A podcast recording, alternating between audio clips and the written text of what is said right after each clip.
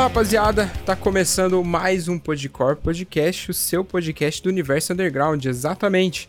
E aqui estamos em mais um episódio do Podcore Entrevista.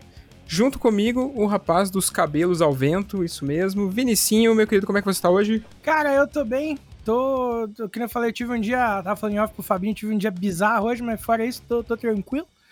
E o calor, né, bicho? Que tô derretendo aqui, suando em bicas, como diria o ditado. E espero que o meu ventilador não atrapalhe a gravação. É isso. e você, Fabinho, como é que está? Cara, tô, tô bem, tirando esse calor, porque, cara.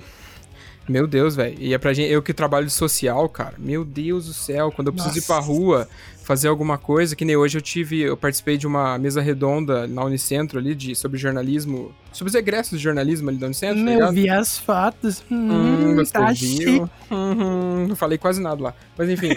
é. O lance é que, cara, tipo, eu não sei se o ar-condicionado do lugar não tava funcionando. Mas eu tava lá de paletó, de calça, camisa, etc. Porque eu saí do trabalho e fui para lá e voltei pro trabalho depois, tá ligado? Uhum. Mano, eu, eu suava de escorrer a minha cara, assim, ó. De escorrer. E os caras tão tranquilos, de camiseta, de, de bermuda e não sei o que. Eu falei, ah, mano, pelo amor de Deus, eu sou um bocó, meu. Mas tirando isso, tá tudo certo, cara. Terminando o ano aí, acabando as correrias. Vambora.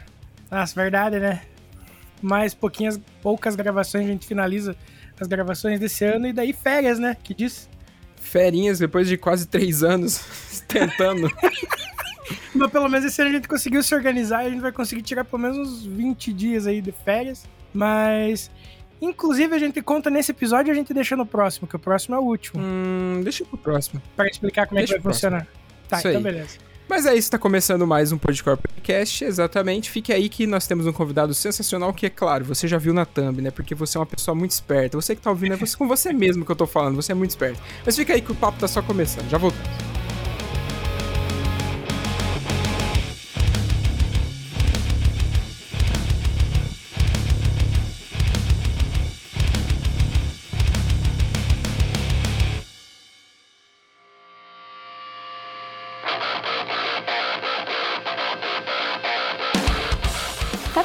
Portal focado no universo underground para ficar por dentro do que tá rolando na cena?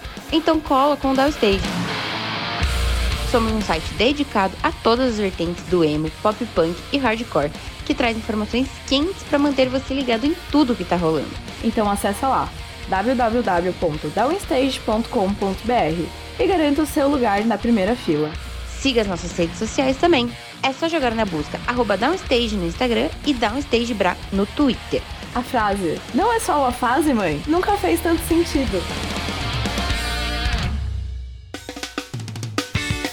Salve galera, eu sou o Beto da Tradicor e para quem não conhece, a Tradicor é uma marca de roupas e acessórios baseados em tatu old school. Nossa loja online você encontra camisetas, bonés, bermudas, pets, eco bags e todos esses produtos com estampas de artes de tatuagem old school exclusivas de tatuadores parceiros nossos. Então, se quiser dar um confere e garantir um produto com estilo e qualidade, é só acessar o nosso site www.tradcore.com.br. Aproveite e segue a gente aí no Instagram, trad.core. Tamo junto!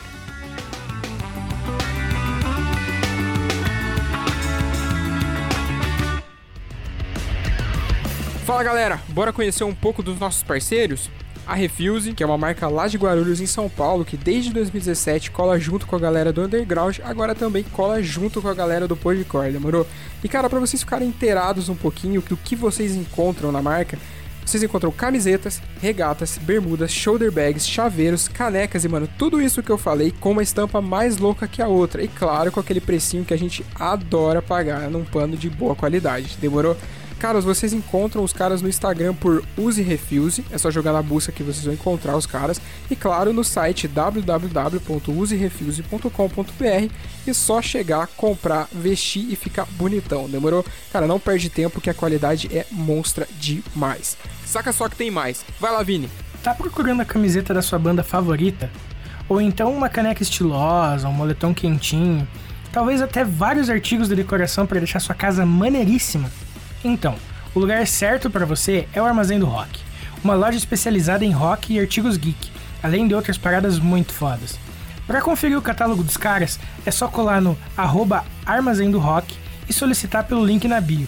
E ah, falando que é ouvinte do Podcore, você ganha 5% de desconto na sua compra. Tá esperando aqui quem ainda não foi dar uma olhada, hein? Agora sim, bora pro episódio.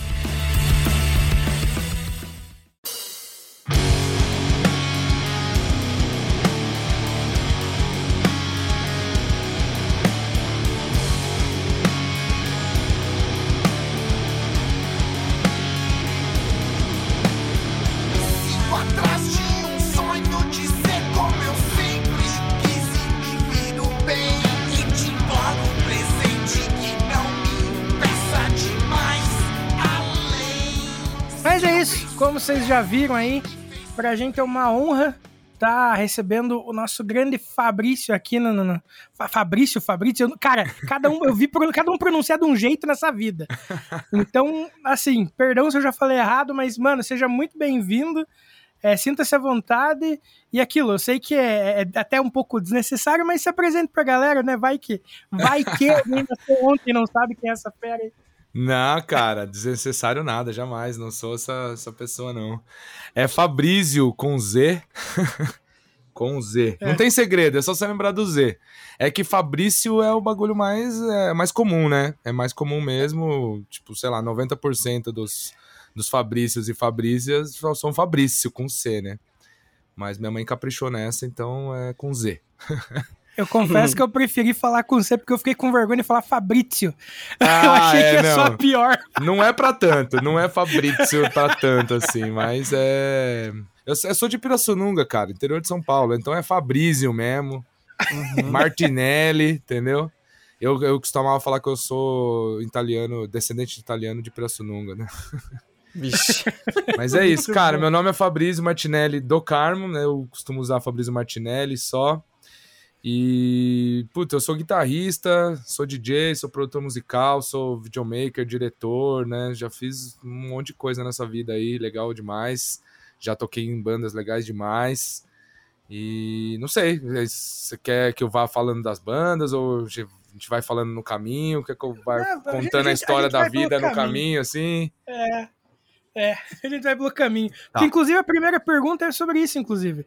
É, é como que você começou na música, assim, tipo, como que a, a, a- música virou algo, assim, que te chamava atenção, né? Porque a gente sabe, tem um momento ali na vida que, tipo, você escuta tudo que teus pais ouvem e tal, mas tem um momento que você começa a decidir o que você escuta e tal. E como foi que, que, que a música chegou nesse momento pra você, assim? Massa. É, cara, é bem isso que você falou. É assim, minha mãe. Eu, eu tive uma, uma, uma coisa bem, bem diferente, assim, do que todo mundo sempre fala. Não, meu pai tocava bateria, sei lá, daí, né? Não, minha mãe ouvia. Cara, minha mãe e meu pai, eles gostavam muito de sertanejo. E, sei lá, né? Também no interior ali era uma coisa muito forte, né? Até, até hoje é, né? E, é, cara, eu ouvia muito o sertanejo daquela época ali dos anos 90, que era o sertanejo Chororó, Leandro Leonardo e tal, né? E aí, Uhum. ah, sei lá, não gostava, mas eu ouvia, porque sábado de manhã minha mãe acordava, metia o vinilzão lá do sertanejo Chororó a milhão e eu tinha que ouvir, beleza.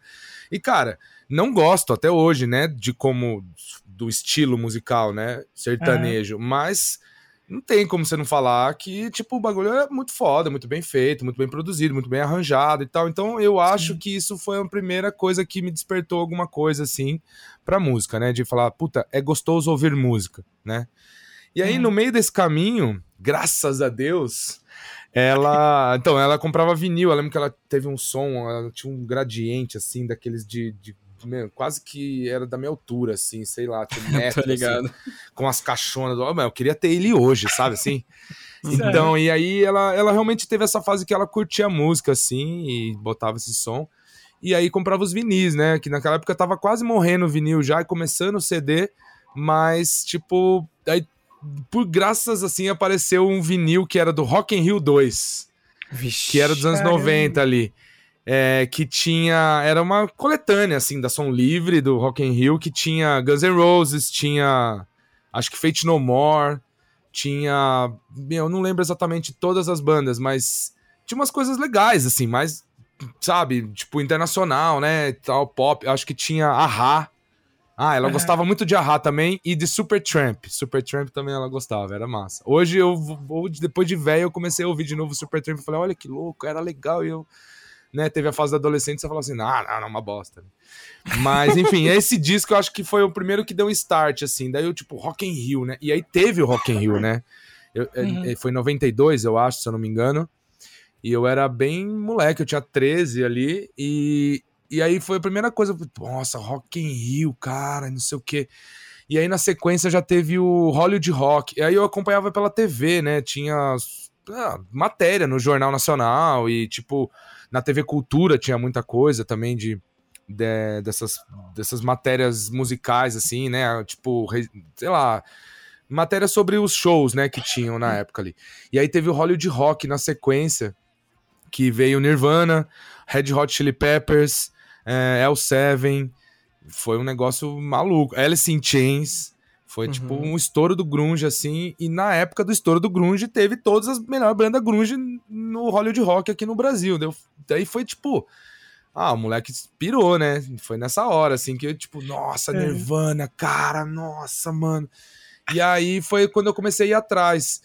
Aí eu tinha um primo, sempre assim, eu sou filho único, né? E aí eu- Uhum. minha referência era essa, na- o sertanejo da minha mãe, e o disco do Rock in Rio, daí tipo, não, mas aí eu tinha um primo mais velho, que já tinha uns 30, assim, que já gostava rock pra caralho, não sei o que, daí eu, tipo, não, primão, eu vou ouvir umas... Ah, não, vou te dar uns discos pra você ouvir. Daí, mano, me passou um monte de coisa, assim. E aí, tipo, me passou um monte de coisa do rock... Como que eu vou falar? Rock... Velhão setentista, assim, saca? Uhum. Tipo, Deep Purple, eh, Led Zeppelin, The Doors, eh, meu, ACDC, e... eh, bom, aí chegou Black Sabbath. Nossa, que pariu. Nossa, aí, né, você fala, nossa senhora, aí eu cheguei onde eu queria chegar, né? E, cara, e aí foi meio por aí, sim. Pra mim, é o que eu lembro... Ah, então, e aí foi esse momento que eu comecei a chegar nesse, nesse rolê do rock setentista, né, e tal, e o Black Sabbath... E aí eu não lembro por quem ou por onde, ou se foi por alguma matéria na TV de novo, assim, da Iron Maiden, né? Eu acho que eu lembro, porque na verdade a gente ia, tipo, eu, em Pirassununga, interiorzão, né? Não sei se vocês conhecem, uma cidade muito pequena. E a gente ia. minha cidade é aí do lado, cara. Ah, é? Aham. Aonde que é? É Espírito Santo do Pinhal. Espírito Santo do Pinhal. Uhum, Massa. perto de Mogi Guaçu. Mogi Guaçu, sim. Uhum. Então, e aí a gente ia pra Ribeirão Preto. A capital era Ribeirão Preto, né? São Paulo era um negócio. parecia que tinha que pegar um avião, né? Pra ir pra São Paulo. Então a capital era Ribeirão Preto, a gente ia no shopping de Ribeirão Preto, daí, tipo, ia no Carrefour, aí no Carrefour tinha as disco de vinil, CD, assim. E aí eu lembro que eu ia, assim, tipo, todos os vinis do Iron Maiden, assim, ó, aquelas capas do Edge, assim, você fala, nossa, esse bagulho deve ser louco, mano. E aí eu lembro que, tipo, numa dessas eu, mãe, compra pra mim, compra pra mim, mãe, compra pra mim, compra, compra, compra, compra. E ela, tá bom, escolhe um. Aí eu falei, não, vou pegar a capa mais louca, né, do Iron Maiden. Eu fiquei escolhendo, fiquei meia hora escolhendo, assim, a capa mais louca, a capa mais louca, pau. Mano, eu peguei o Somewhere in Time do Iron Maiden, que nem é o melhor disco, de longe, assim, mas era a capa mais louca, que é aquele do futuro, meio Blade Runner e tal, né? Uhum. E aí, bom, eu voltei e falei, ah, legal, mas daí, mano, é assim, isso é uma outra parada que nós pode falar depois, mas assim, é, naquela época, nesse jeito de comprar disco, né, o, as- o acesso que você tinha à música era tão limitado nessa forma, pensa, eu tive que ir pra Ribeirão Preto pra comprar um disco, então, não sei o quê, que Uhum. quando você comprava o disco, você falava assim, mano, eu vou gostar dessa porra, sabe assim, se você botava o É. disco, você falava, ah, é mais ou menos, mas aí eu vou ouvir de novo, eu vou gostar, enfim... E aí nessas eu também virei fã de Iron Maiden, depois numa sequência eu já lembro que eu peguei o Fear of the Dark, que daí era o estouro da época, né? O Fear of the Dark era, era, o, era o disco do momento, assim, da época que tinha saído, 92, 3, alguma coisa assim. Ah, aí fiquei louco, cara, e daí foi meio assim. Resumindo assim tudo, já falei bastante, mas foi meio assim. Aí não teve mais volta, né? Aí descobri Nirvana, descobri o grunge total, aí descobri Aí fui caindo mais no metal, descobri Pantera, Metallica, Slayer, e tipo, sei lá como, com os amigos já da escola, já tinha os amigos na oitava série que tinha os discos. Aí tinha uma, lo uma loja só em Pirassununga que vendia um monte de disco de punk rock de metal, assim, que era um cara mais velho que, puta, virou nossa referência ali por anos ali. Cara que manjava Uhum. de som e que entendia de som. Era como se fosse uma loja da galeria do rock, assim, pequenininha, lá em Pirassununga. Tanto que o cara vinha pra São Paulo pra comprar o disco e, e vender lá, né? E aí, Uhum. tipo, eu e meu amigo, a gente ia lá. O Thiago Carandina, um amigão meu até hoje. A gente ia lá um, um mês e cada um comprava um. Ó, vou comprar esse do Pantera. Mês que vem você compra o do Metallica. Mês que vem você compra o do.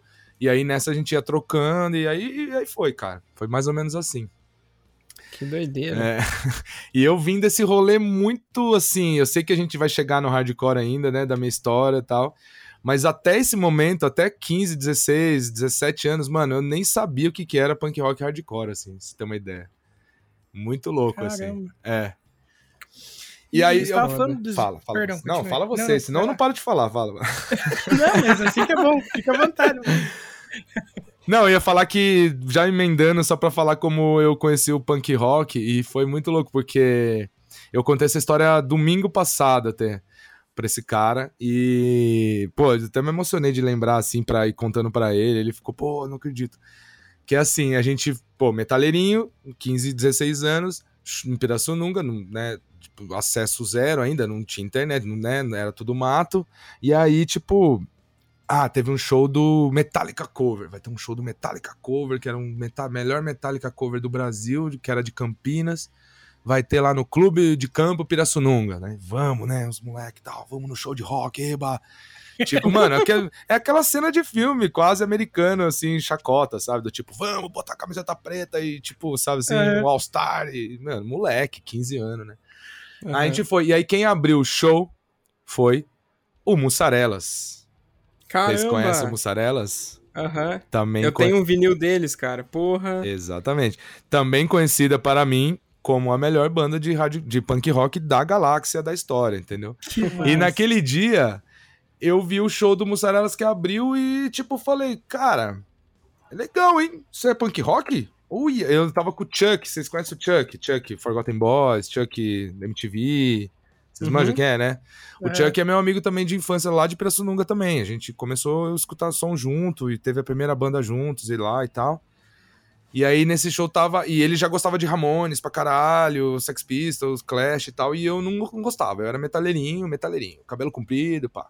E aí eu, tipo, lembro que eu bati assim, no cutuquei ele e falei, mano, essa banda aí é de punk rock. Isso aí é punk rock, aquele bagulho que você escuta lá, Ramones, né, dele. é, é, isso aí é punk rock. Daí Eu falei, caralho, então agora eu gosto de punk rock, mano. Demorou. e foi assim que eu, tipo, falei, não, na, na- isso foi no sábado, né, o show ali, na segunda-feira eu já tava ouvindo Ramones, já tava, nossa, da hora, punk rock, muito louco. Você vê como são as coisas, né, cara? E assim, é, não querendo falar de pagar de velho, assim, nem nada, mas é que é, é- é- eu, quando eu lembro dessas histórias e dessas, dessa parada, é uma coisa muito diferente hoje em dia do moleque, né? Do acesso à música que a gente tem, né? Com Spotify, Sim. com tudo. Uhum. Porque, né, eu, eu, eu lembro disso como um romantismo, assim, do tipo, cara, isso é punk rock, daí vou ouvir e tal, né? Hoje em dia, se, se fosse hoje, talvez eu fosse falar assim, ah, legal, pum, amanhã eu já tô ouvindo minha playlist de novo, já tô ouvindo meu som aqui de novo, já nem lembro mais e, sabe, né? Uhum. É louco isso. Eu vivi algo parecido aqui, no, no- porque eu também moro no interior, de uma, eu moro numa cidade do interior do Paraná, né? Em Irati. Tá. E, tipo, cara, é, a gente não tinha loja na- de, de disco na cidade que vendesse, tipo, parada de, de, de rock se não fosse esse rock mais clássico, assim, sabe? Sim. Então eu sempre comento aqui que, tipo, a- a- como a gente não conseguia comprar discos, quem conseguia entrar na internet de fim de semana e colocar pra baixar música, a gente metia num pendrivezinho ali e saía distribuindo, tá ligado? Com a galera e trocando música. Ó, eu baixei de fulano, você baixou de ciclano. E assim a gente ia. Foi assim até que eu conheci também, tipo, o hardcore, né? Que eu sempre comento que meu primo me passou um pendrive com, com aquele, acho que é Greatest Hits do Blink e tal. E, cara, daí eu pirei. Daí eu fui lá na casa dele pegar mais música. Daí eu sempre conto a história do pendrive mágico, que daí tinha Hey Team, Killy, enfim, trocentas bandas daquela época, Fist. Nossa, teve uma época que eu era muito viciado em Fist, né? Que eu ia pro colégio cantando hardcore na veia, tá ligado? Era Sim. muito engraçado, cara. Ai, ai, mas Massa, enfim. gostoso demais, né, cara? Pô, eu amo, Sim, eu cara. amo hoje, eu amo o Spotify, eu amo como a gente tem facilidade pra pegar a música hoje, mas é, eu sempre quando eu lembro disso, eu, eu lembro com uma um romantismo da hora, assim, porque, puta, valia muito, entendeu? Tinha um valor diferente, Uhum. é isso que eu tô falando. Aham. Aí, né, É, nessa época, eu acho que com 16 ou 17 anos, eu vim a primeira vez na minha vida na Galeria do Rock, peguei um busão lá de Pirassununga, com um dinheirinho guardado, assim, de mesada, sabe? Tipo, de economizar na- no lanche da escola. fez uma caixinha assim, não, vou gastar um disco na galeria, né? Comprar, tipo, três discos e uma camiseta, né? E aí eu vim até aqui, passei o dia inteiro, primeira vez que eu vim pra São Paulo sozinho, peguei o metrô e tal, fui na galeria. Mano, os discos que eu comprei naquele dia, sabe? A camiseta que eu comprei, eu tenho até hoje. Faz 30 Aham. anos, sabe? Sei lá, 30 não, né? 20, vai. Mas eu. Entendeu? E assim, tinha um valor, porque aí eu lembro até hoje que eu comprei uma vez, num- ne- nessa vez aí mesmo, né? Um CD do Rollins Band, que é uma banda que, do Henry Rollins e tal, não sei o quê. Que, ah, na época ali a gente gostava dessas coisas alternativas, metal alternativo e tal, e pá, não sei o quê. Daí eu trouxe, daí eu botei o CD, e eu só você comprava o disco na loja, vinha no busão e só botava o play aqui em casa, né? Tipo, Ah, é. três. Uhum. Aí deu play. Ah, achei meio ruim, cara. Mas beleza, né? Aí deixa no dia seguinte, você acorda e fala assim: Não, mano, eu tenho que gostar desse disco, eu vou gostar. É. E aí você dá o play de novo, daí você fala, ah, tal. Pô, mas a terceira música é da hora. Daí você vai. Mano, você ouve dez vezes o mesmo disco e você fala, da hora. Daí você começa a digerir e entender a banda, né? É isso que eu tô falando. De novo, é uma coisa que hoje em dia no Spotify, você dá um play, a primeira vez não pega, você já, já esquece, já era. Nunca mais Uhum. escuta, né? É.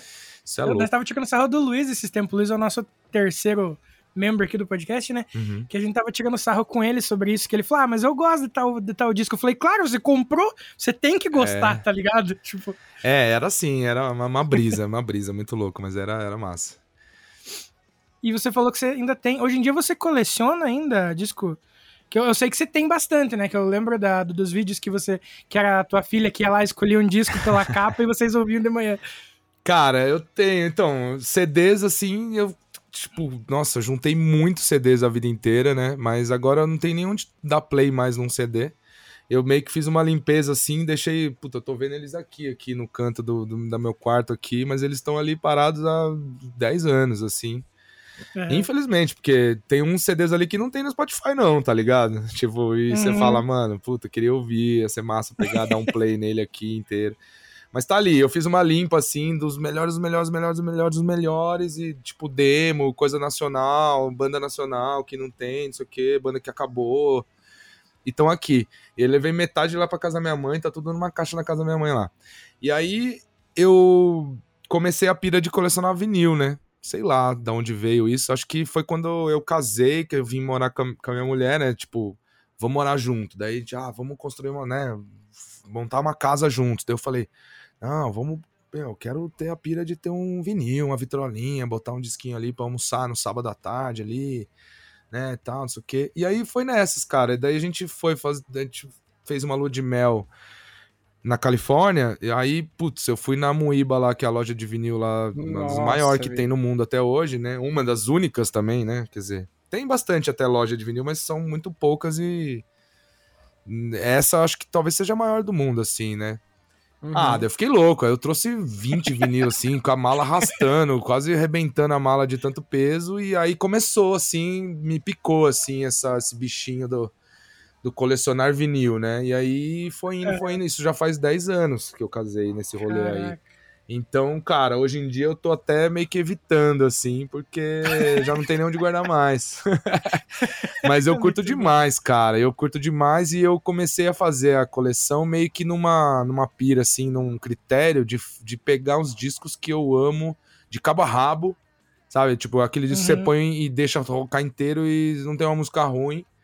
Então, assim, puta, eu posso dizer que, sei lá, 80% da minha coleção ela é é de disco que é assim, que eu amo do começo ao fim, porque disco você tem que ouvir do começo ao fim, né? Você não vai lá, fica mexendo na agulha toda hora, você põe e vai fazer alguma coisa e vira um som e tal. E, ah, amo demais, cara, amo demais. E aí depois virou essa pira de fazer os, os vidinhos, né? Eu comecei a fazer o ritual, né, do dia, que era do tipo, Aham. que nem as blogueirinhas, né? Fazer o look do dia, a maquiagem do dia. Aí eu falei, ah, tá, vou fazer o meu disco do dia. E aí comecei a fazer os videozinhos nos stories ali no Instagram, bem massa. Uma galera comenta assim. Depois minha filha nasceu, daí eu comecei a usar ela, né? Tipo, ah, escolhe qualquer um aí. Daí ela sempre escolhia pela capa, né? Uns monstros, não sei o quê. Ah, esse aqui o monstro não gosto, esse aqui não sei o quê. Ah, agora eu quero rosa. Daí, assim. Então, tipo, daí ela não É. sabe de nenhum, né? Mas eu falava, pega qualquer um aí e tal. Agora ela já não tá mais também querendo, já passou essa fase. Agora ela já quer assistir Pepa e acabou. Mas da hora. É, muito bom. Muito bom. E, mano, é, você falou ali da, da sua fase adolescente e tudo mais. Como é que era essa cena de rock ali em Pirassununga nessa época? Quando que foi que a sua primeira banda surgiu? E conta um pouquinho dessa parte pra gente também. Massa, cara, é. Puta, muito, muito louco, assim, muito diferente. Talvez eu fale, assim, as coisas e as pessoas nem entendem muito, assim, né? Até pra quem é de São Paulo, a galera da cena aqui e tal, ou de capitais, aí. Mas naquela época, cara, a gente não tinha referência nenhuma de banda, assim, né? Tipo, local e nem nada. Porque, primeiro, não tinha nem internet, né? Então Uhum. também não tinha um acesso, assim, a nada de São Paulo direito, de Campinas e tal. Mas é, tinha muita banda cover, né? Tipo, é, Uhum. o lance era cover, tá ligado? E, e aí tinha uma banda. É, ai, como é que é o nome dessa banda, mano? Eu tô tão ruim de memória, né? Aquela coisa da idade, não. Mas eu vou lembrar o nome da banda, que era uma referência pra gente. E os caras só tocavam cover. Só que eram nossos amigos, era como se fosse a versão nossa, assim, de, de 10 anos mais velho. Os caras já tinham uns 25, quase 30, sei lá. A gente tinha 15, assim. E era o rolê que a gente ia ver. Tipo, a banda tocar e, tipo, fazer uns covers de Rolling Stones, de Beatles, de uns clássicos do rock, assim, mas bem Led Zeppelin, é o que eu falei, aquelas coisas que a gente tava gostando na época, né? Uhum. E aí, tipo, legal. Daí depois o Chuck fez uma banda com uns amigos também mais da nossa idade, assim, que também era meio que inspirado nessa banda. E. Ah, lembrei o nome da banda, chama Amanda Jones, que era uma música do, do Rolling Stones. Ah, Uhum. o Amanda Jones. Daí a gente todo sábado, vamos no Clube Pirassununga ver Amanda Jones, vamos no Boteco, não sei onde ver a Amanda Jones. Aí era sempre a mesma coisa e tal. Aí depois o Chuck montou essa banda com os outros amigos e tal, mais novos, assim, que já era uma influência desse Amanda Jones. Chamava Tele Savalas. Ó, eu tô lembrando o nome agora, até fiquei bom. Olha aí, ó. E aí, tipo, essa banda já também começou a tocar uns covers, só que daí já começou a virar umas coisas mais anos 90. Eles já tocavam Nirvana ali, já tocavam Black Crowes, já tocavam umas coisas que era hit da MTV da época ali. Um Cardigans, um. Como é que é o nome daquela banda lá? É. Ah, essas coisas mais roqueiro, rock pop assim, da época dos anos 90 ali e tal. E aí, nisso, eu comecei a tocar guitarra e, e o Chuck, ele tocava bateria, ele sempre tocou bateria nessa banda, né? E aí um dia Uhum. ele falou, cara, ele começou a aprender a tocar guitarra, ele falou, mano, eu quero fazer uma banda que eu quero tocar e cantar. Vamos aí e tal. Daí eu, beleza, entrei na banda como outro guitarra, ele cantava e tocava, e aí a gente foi fazer o quê? Cover, né? Claro, porque era isso, é Uhum. tocar no mesmo bar. Então a gente queria seguir esse caminho dessas bandas aí que eu, que eu falei aqui, entendeu?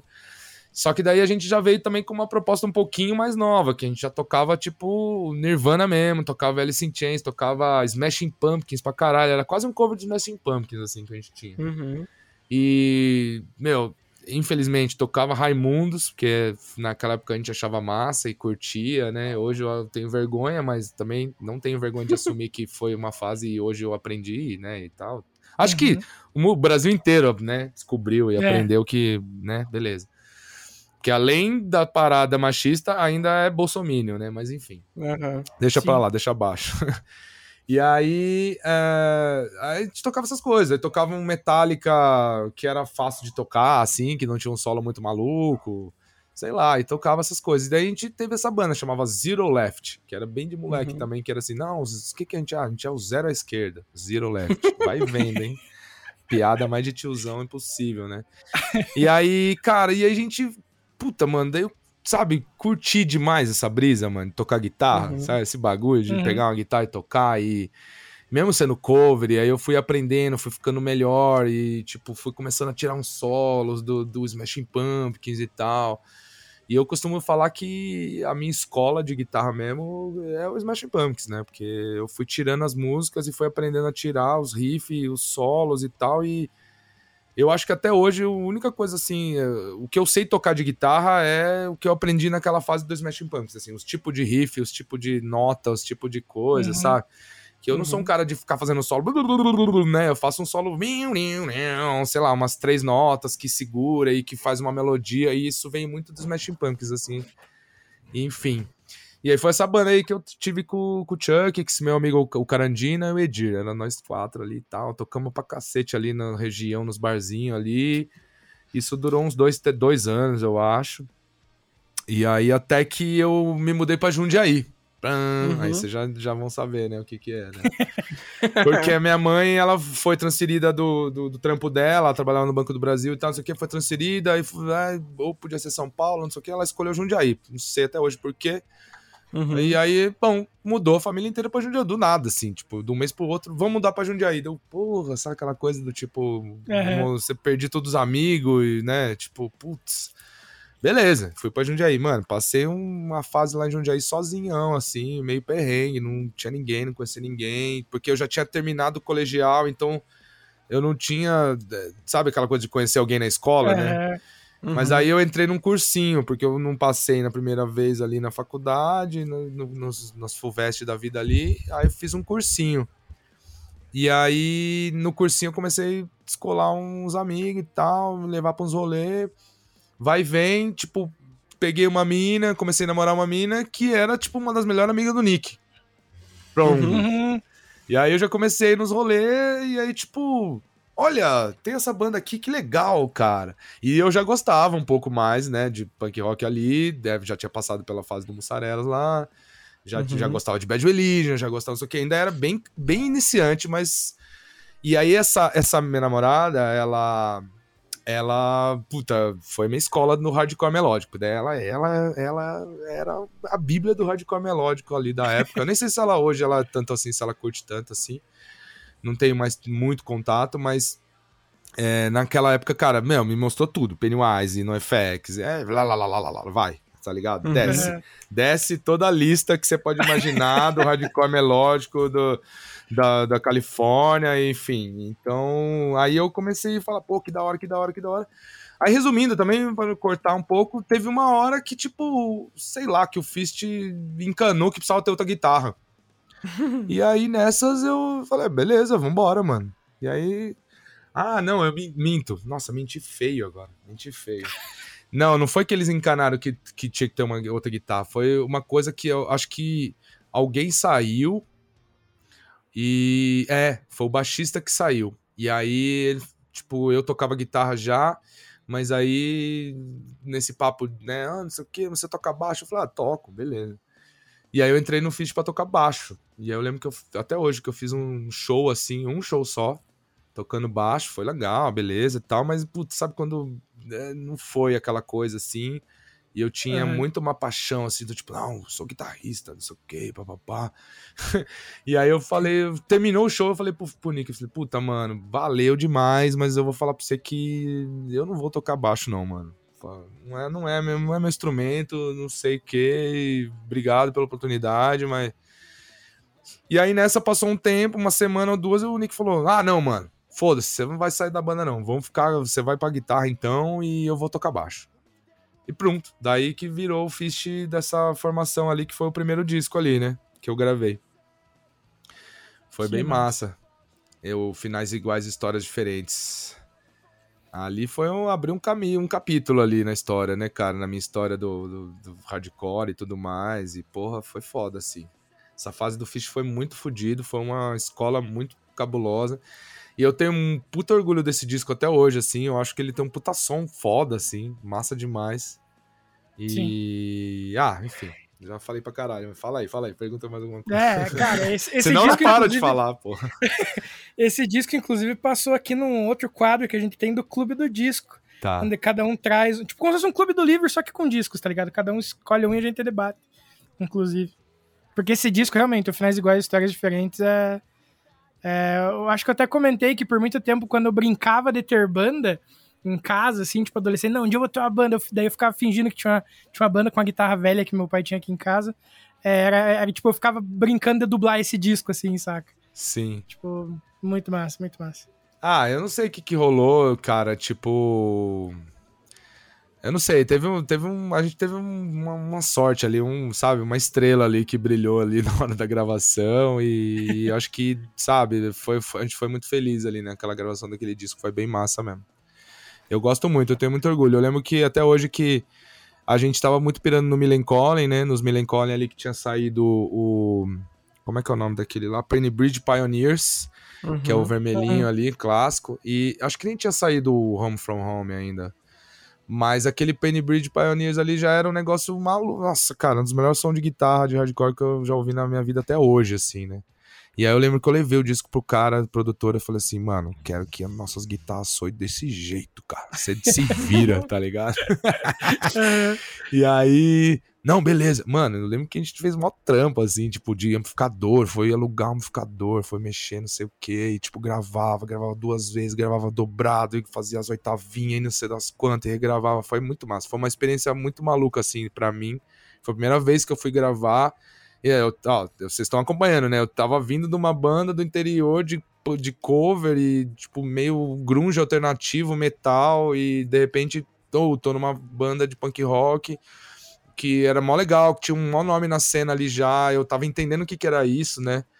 É, não sabia Uhum. que era isso, cara. Tipo, cheguei ali meio caí de paraquedas e falei, pô, que massa que tem tudo isso. E aí os caras, não, vamos sair viajar pra tocar, vamos tocar aí no Rio de Janeiro. Deu caralho, mano. Sério que a gente vai tocar no Rio de Janeiro, tá ligado? Nossa, a gente vai tocar em BH, mano. Não acredito, eu nunca fui pra BH, mano. Sabe? Então era uma parada É. muito foda. E, e a gravação, né? Primeira experiência da minha vida de estúdio, assim, foi muito foda, enfim. Muito orgulho mesmo, cara, dessa fase aí, desse disco. E, e eu vi isso também, eu vi que nem vocês estão falando que, né, até hoje é um disco relembrado e cultuado, assim, vamos dizer assim, né? Pô, Uhum. dá mó orgulho, mano. Muito foda, Ah, imagina, mano. né? E aí, o que mais? foda. Continua aqui na estrada aqui? Porque a estrada é Cara, longa, hein, se bicho? Vai embora, bicho. A estrada é longa aqui, hein, bicho? Não, Viu, viu? Fala, Vamos fala, falar fala um alguma coisa pouquinho vocês aí, vai. Sobre o seu, o seu lado paralelo à música. Paralelo entre aspas, né? Porque não tem como. Acho que a sua vida não tem como fugir da música nunca mais. Não existe mais isso, né? Pô, já te escute, que já te escute, cara. Porque é isso, é isso mesmo. Pô, e aí lá na, na sua apresentação você citou que você é produtora, videomaker também, certo? Então conta pra gente pra, um pouquinho desse lado seu ali, dos, desses trampos mais, entre aspas, mais uma vez, fora da música. Tá. Cara, então, porque daí, né, como todo jovem brasileiro, né, no terceiro mundo, que gosta de música alternativa e tal, vai chegando uma hora que você fala, bom, tá, ou, né, você vai ser músico que joga tudo e aposta tudo e... Mas aí você, né... Mas eu sempre tive essa coisa, minha família, minha mãe também sempre teve essa coisa do tipo, tá, vai aí, te incentivo, mas você tem que ter um plano B, né? Uhum. Então, assim, a música e tocar numa banda de punk rock, no Fist, que era o que eu tava tocando no momento, não era uma coisa, né, tipo, que você falava assim, não, vai ser isso, você vai ser isso, você vai ser guitarrista, você vai ser músico. Não, é você né, vai estudar o quê, né? É tipo, até hoje, né, você fala, ah, você to- mas você trabalha com o quê, né? Aham. Entendeu? Então, é mais ou menos assim, né? Então eu fui estudar, né? Fui fazer uma faculdade. Então, é, e era o sonho da minha mãe também. Acho que, cara, eu sendo pai hoje aqui, talvez um dia eu vá chegar nesse lugar, nesse momento de entender o que, que é isso também. Mas era um sonho, né? Tipo, ver o filho estudar uma faculdade, se formar na faculdade, né? Era uma parada que naquela época, na nossa geração, tinha muito peso, assim. E aí, bom, vou estudar. O que, que eu vou estudar? Mano, vou estudar jornalismo, né? Vou trabalhar Uhum. em. Vou trabalhar em revista de rock, sei lá, Rock Brigade que tinha na época. Vou trabalhar em alguma, sei lá, na rádio, sei lá. E aí era isso, né? Bom, vou fazer alguma coisa ligada à música. Daí eu entrei como em jornalismo na faculdade, mas aí seis meses eu já entendi que não, meio que não era o que eu queria ali, não sei o quê, e passei pra rádio e TV. E aí foi, um- nossa, também uma sorte virada pra lua, assim, que eu fui, passei, na- entrei na, no rádio e TV, e aí, cara, foi seis meses, assim, eu consegui uma vaga de estagiário na MTV. Olha só. É, que era um negócio que assim, eu nem sonhava, assim, nem pensava nisso como meta de vida, só, né, você vai, vai indo, vai indo, vai indo, tipo, sai do interior, fui pra Jundiaí, aí já tava uma bandinha lá, que legal, eu viajei pra BH, ó, que louco, viajei pro Rio de Janeiro, ó, que louco, e aí, pô, vim estudar em São Paulo, nossa, mudei pra São Paulo, ó, que louco, você vai, aí de repente, bum, vai trabalhar na MTV, eu, cacete, mano, como assim? Enfim, e fui. E aí, nessas, cara, trabalhei oito anos na MTV ali, tá ligado? Saí quando eu já Uhum. tinha 27 anos, assim. E foi minha formação paralela à música, né? Como, a gente, como vocês falaram aí. Que, tipo, trabalhando com, com vídeo, né? Sendo diretor e tal. Só que já abrindo essa, esse parênteses aí na história toda, na MTV, cara, melhor lugar, né? Mais ligado à música que a MTV naquela época não tinha, né? Uhum. Hoje em dia já é duvidoso, porque, né? Hoje em dia já é mais programa de reality, já, é- já é discutível. Mas naquela época, né? Sim. Era muito música e respirava música. Então, pô, foi uma fase muito foda na minha vida também, que eu agradeço demais ter vivido, ter tido o privilégio, a chance de ter vivido isso. E, cara, ali eu fiz também muita história paralela à música, assim, que, cara, me fez amizades e conheci pessoas que, né, tipo Fiz DVDs, eu dirigi DVDs, cara, do Gabriel Pensador. da- Vou virar pra trás aqui pra eu pegar a lista aqui que tá nos meus DVD na estante aqui. É, Seu Jorge, Rita Lee, CPM 22, Dead Fish, qual mais tá aqui? Paulinho da Viola. Então, assim, cara, abriu minha cabeça também pra música de um jeito, né? Tipo, que porra, cara. Fiz um DVD do Fala Mansa, sabe? Tudo, tudo nos primeiros momentos eu falava assim, nossa, vou fazer um DVD do Fala Mansa, puta que bosta, mano. Aí eu ia, é, porque o roqueirinho, o hardcore, Sim. né, tal, eu não Aham. gosto, né? Mas daí eu, eu ia, eu me envolvia com o bagulho, eu entendia a parada dos caras e eu sempre vou, saía de todos os DVDs falando assim, mano, não gosto, mas é louco, hein? É foda. O bagulho é foda, é muito bem feito, e eles estão no rolê deles, e estão fazendo o rolê deles muito bem feito, e é isso. É isso que é. Então isso também me ajudou muito pra muitas coisas, assim, de abrir cabeça musicalmente e tal. E aí, como eu falei, conheci muitas pessoas do meio, né? Conheci muitos artistas que talvez se eu não tivesse lá na MTV eu não teria conhecido, de fazer amizade forte, assim. Sei lá, tipo, a Pete, por exemplo, sabe? Tipo, uma, uma Uhum. amiga minha que eu tenho até hoje, fortíssima, que talvez pelo rock só eu não conheceria, assim. Foi por causa da MTV. Um exemplo, assim, só, né? Então, Uhum. foi uma fase muito foda. E assim. E aí, só pra também já passar dessa coisa de, de paralelo à música, eu, eu faço isso até hoje, né? Eu saí da MTV, mas eu virei freelancer e aí aprendi a editar, aprendi a fazer uma câmera. E o que paga minhas contas mesmo é, é o vídeo, né? Então eu faço trabalhos aleatórios, assim, tipo, de tudo que você pode imaginar. Já fiz documentário, já fiz até casamento, já fiz. É, é, hoje em dia eu faço muito coisa pra internet, assim, de marca tal. Por exemplo, semana.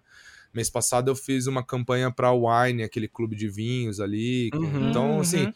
tem de tudo, sabe? É, é- é tipo freelancer. Cada hora aparece um trabalho novo, tipo, e vai, sabe assim? Então, é isso. Que doido, cara. É, é então, é, é louco, né? Porque você pensa assim. É, depois, logo depois de mim, já veio uma geração que já teve uma perspectiva diferente na música, assim, tipo o NX0, por exemplo, né? Uhum. Os Uhum. caras já vieram, eles já tinham 17, 18, 20, 20 anos ali, e eles já tinham uma perspectiva que ia acontecer e que eles não precisavam estudar e fazer um plano B, entendeu? E ter essa parada que nem eu fiz, né? E que nem todo mundo da minha geração fez, né? Uhum. Poucas Sim, pessoas, eu acho que poucas pessoas da minha geração, da galera do rock ali, tipo, não teve um, um trabalho paralelo, sabe? Todo mundo, né? Tipo, enfim. Mas é louco também, não tô reclamando, não. Só, tipo. É, Sim, sim. tem que sobreviver, né? Tá certo, mano. É. Eu quero saber outra parada de você. Fala. Né, a gente sabe que você é DJ também. Sim. É, na pandemia a gente acompanhava, né? no- Que nem você tava falando do lance da- do equipamento, né? A parada das lives suas da, da Twitch. Massa. É, todo, esse- todo essa- esse lance que você fez ali, principalmente na pandemia. Mas eu acredito que você ainda continue discotecando. Como é que começou esse lance pra você? Foi tipo um bagulho meio natural? Qual é que foi? Ah, então, começou também bem cedo, cara. Assim, é, foi lá pra 2001. Nossa, sei- vida. é, faz muito tempo. Foi na época que eu mudei pra São Paulo, né? Porque daí Uhum. É, quando eu me mudei pra São Paulo, cara, é, sei lá, eu fui meio engolido, assim, é, tipo, no bom sentido, na verdade, mas eu fui meio engolido pra cidade, pela cidade. É normal, quem vem do interior e tal, chega aqui, Uhum. aí pensa, eu cheguei aqui, seis meses eu já tava trabalhando na MTV e tal, e aí. E naquela época tinha muitas festas de rock, assim, no- na cidade. Era uma onda muito forte, assim, que hoje em dia não tem muito. E, e aí tinha várias casas, a Fan House, a Torre do Dr. Zero, a, tipo, só a galera ah, geriátrica aí vai entender. Mas Mas tinha muita balada de rock, assim, que você ia, entrava num clube e tava tocando rock, tocando rock meio dançante, mas é rock, tipo Nirvana, as coisas ali da época dos anos 90, quer dizer, já era 2000, né? Mas, enfim. E, e aí nessas, numa dessas, eu tipo, ô, da hora, vou tocar. Ah, assim, mais detalhadamente falando, o Thiago DJ, que vocês devem conhecer também, né, Uhum. da, da, do 89, eu estudei com ele na sala dele, da faculdade. Olha só. É, Tá vendo como eu tive tanta sorte na vida, bicho? É, tudo, um monte de coisa na minha vida foi acontecendo assim, do tipo, pá, tava na hora certa, no lugar certo e tal, aconteceu uma pau, eu tava certo. Meu, muita sorte, mano. Quando eu vou lembrando a história da minha vida assim, eu falo, caralho, sou muito sortudo mesmo. E muito grato, né? Então, e aí, Uhum. eu, eu entrei na faculdade e entrei na sala do Thiago DJ, mano. Pensa, qual que é a chance, tá ligado? Eu, tipo, eu Aham. encontrei um cara que é. Ele é uma referência, assim, até hoje, né? Mas naquela época eu acho que ainda mais. Ele era uma referência, um ícone, assim, mano, do hardcore, do- da cena de São Paulo, do rock, do Hangar 110 ali e tal. E, e aí, enfim, vou ficar falando, posso ficar falando dele aqui horas, mas vou tentar encurtar, que daí numa dessas ele já era DJ, e aí ele falou, mano, vou tocar domingo lá no DJ Club lá, que era uma dessas casas que tinha festa de rock e tal.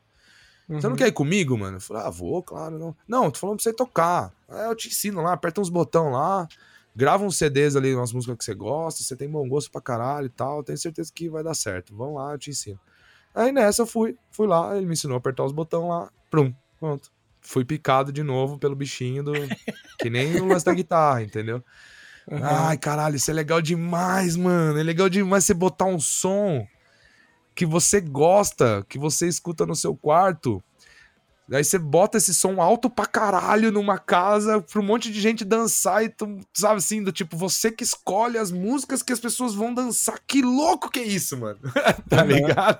Sim. E aí, ah, eu fiquei viciado. Daí, desde lá, daí eu fui fazendo mais um monte de coisa e tal. É, um monte de balada, fui me envolvendo, fui tocando em todas as baladas que tinha em São Paulo, The Edge, Fan House, não sei o quê. E nunca mais parei, cara. Daí no meio do caminho encontrei a música eletrônica, e daí também já é um outro, outro parágrafo aí, um outro capítulo, mas. E eu sou até hoje, né, cara? Então, eu to- toco lá com o Thiago, e daí vou 20 anos depois, eu tenho essa balada com o Thiago lá no Goela Bar, que é um bar aqui na Vila Madalena, que inclusive um dos sócios donos é o Fi, que era do NX0. Uhum. Então, sabe, foi tudo ligando assim. E a gente toca junto lá, eu e o Thiago até hoje, depois de 20 anos. É muito doido a vida, assim, né, cara? Como vai e volta, assim. Mas esse é um outro capítulo também maluco, assim, da música eletrônica e dos DJs e tal. Eu nunca mais parei, eu sempre fui levando. Então, pode-se dizer que eu tenho essas três. essas três personalidades aí, tipo DJ e, e músico, guitarrista e, e videomaker, diretor, que essas três coisas eu nunca parei de fazer na vida, entendeu? Até hoje, graças Hum. a Deus. Que massa. É. Muito foda. E, mano, assim, é, você falou lá, lá pra cima um pouquinho do Fist, né? Da sua época de Fist e tal. Uhum. Você também tocou em outras bandas aí, conta pra gente. Opa! Então, vamos continuar a timeline aí da história. Onde a gente para? Cara, o Fish foi muito massa, tocamos pelo Brasil inteiro, um monte de capital, um monte de coisa, turnê do finais ali e tal. E aí eu mudei pra São Paulo, né? Quando eu me mudei pra São Paulo, ficou, um, ficou meio difícil, assim, ficou meio esquisito pra conseguir manter, por mais que seja perto e tudo mais, mas, puta, tinha que. Não, não dava muito certo. Eu comecei a me envolver, como eu falei, São Paulo já me engoliu e tal, não sei o quê.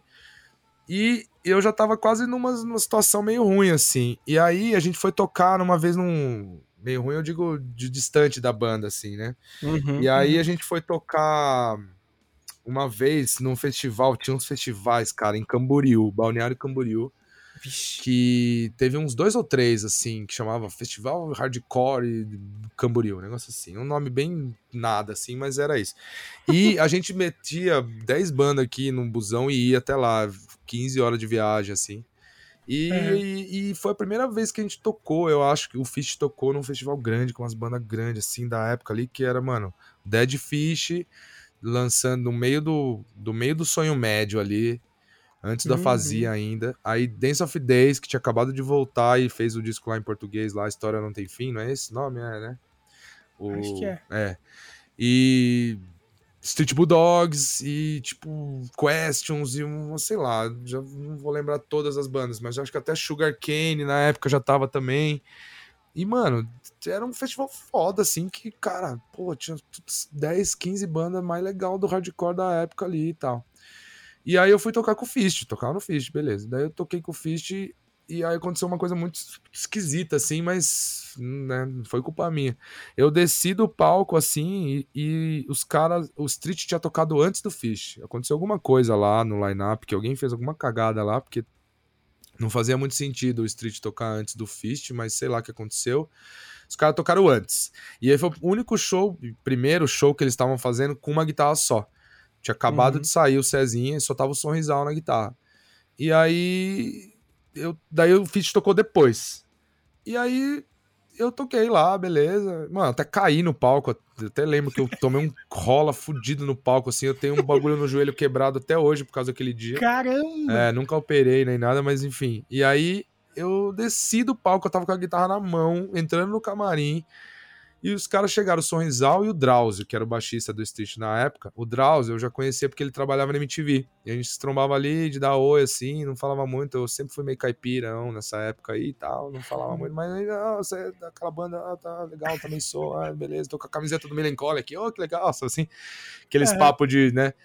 E, e aí ele me, meu, me encontrou da parede, botou na parede e falou assim: Mano, a gente viu o show aí agora, a gente achou que você é mó legal e você toca mó bem e você não quer tocar no street, não? E tipo assim, na frente de todo mundo, tá ligado?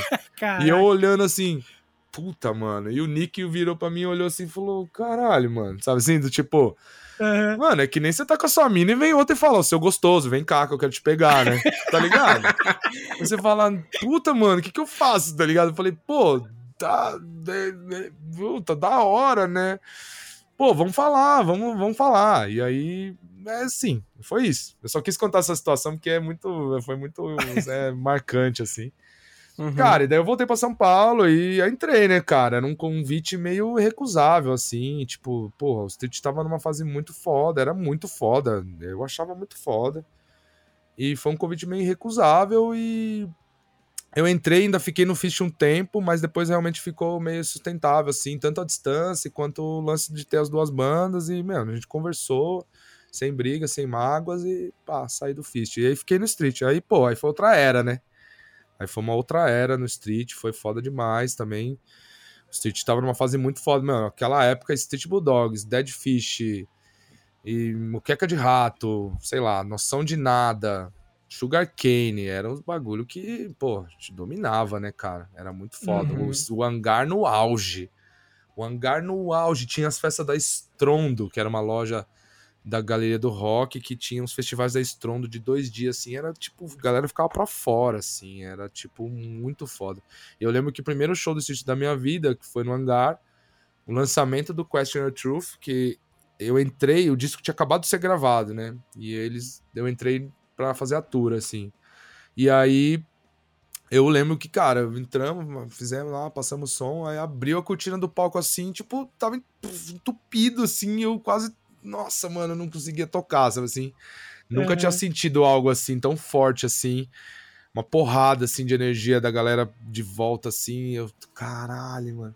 Ah, e aí foi, aí foi a fase do street que, pô, toquei, foi uns 4, 5 anos. Gravei dois, três discos, acho. Acho que foi aquele o EP, o EP com, com Dead Fish, Noção de Nada e como é que é? Dead Fish, Noção de Nada, esse tipo Dogs e o Heifer. Nossa, o Heifer, mano. É, eu ia falar Heifer, Ruff, mas não tem nada a ver. O Heifer, é, com R ali, né? É. O Heifer era uma desgraça de bom, né, cara? Era, um, era uma humilhação. O Heifer era humilhação. Era foda. E aí, enfim, eram as bandas que eu achava mais cabulosa da época ali. Foi o primeiro disco que eu gravei com o Street. Depois teve, eu acho que o Alan Days. E depois teve o Tornado Reaction. Né? Aí nessa época eu já, tava, já tinha entrado no Reitinho também. Aí já começou a confundir também uma outra história. Vem, a minha história ela vem toda costurada, assim, né? Tipo, a hora que tá, eu, brum, entra uma outra coisa assim, dá uma atropelada. Nesse caso foi o Reitinho, assim, que também era uma outra paixão da minha vida. Já vou emendar aqui, hein, ó. Já vou emendando. Manda manda vai monólogo, monólogo, foi mal. Caralho, é, mano, eu sempre quero participar de podcast, ninguém nunca me chama, daí agora vocês me chamam, se fudeu, eu vou falar pra caralho. assim. Vocês não estão vocês não tão só ligados, mas eu tenho um livrinho aqui que eu escrevi aqui, ó, pra não esquecer de nada, tô brincando. Ah. Tô brincando. E aí, aí o Reitinho já era um outro. O Reitinho já é uma outra paixão também. Vou tentar resumir. Mas nessa fase ali, Fish City Bulldogs, eu comecei a ir no hangar, né? Primeira vez que eu fui no hangar na minha vida foi pra ver quem? O Mussarelas, né?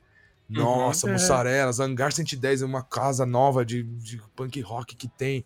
Primeira vez que eu fui, assim. Eu tocava, não tocava no Street, eu tocava no Fish ainda, né? E aí, tipo, vou lá. E aí vou ver o show do Mussarelas. Daí, a banda que tava abrindo pro Mussarelas. Mano, olha. Nossa, que doido, hein? Igual a história como eu descobri o Mussarelas, que foi pra ver o Metallica, daí a banda que tava abrindo. Eu descobri e falei, pô, que foda, né? E foi a mesma coisa. Eu fui ver o Mussarelas, aí a banda que tava abrindo pro Mussarelas era o Reitinho. E eu Uhum. cheguei vendo os caras tocar. Falei, caralho, que louco, mano. Meio grunge. Meio diferentão, meio, meio, meio, meio triste, né? meio, meio, puta, meio melódico. Me, me lembrava as coisas que eu gostava lá da adolescência, os Smashing Pumpkins, umas coisas alternativas, meio Nirvana, né? O qual ele sempre foi um pé no grunge atolado até o talo, né? Uhum. O Reitinho, ele tem esse lado punk rock, emo, hardcore, melódico, mas é eu sempre enxerguei um lado grunge ali fudido ali, ainda mais nessa época aí no que era inglês e tal. E aí eles tocaram um cover de Sunny Day Real Estate que eu falei, mano, não acredito, cara.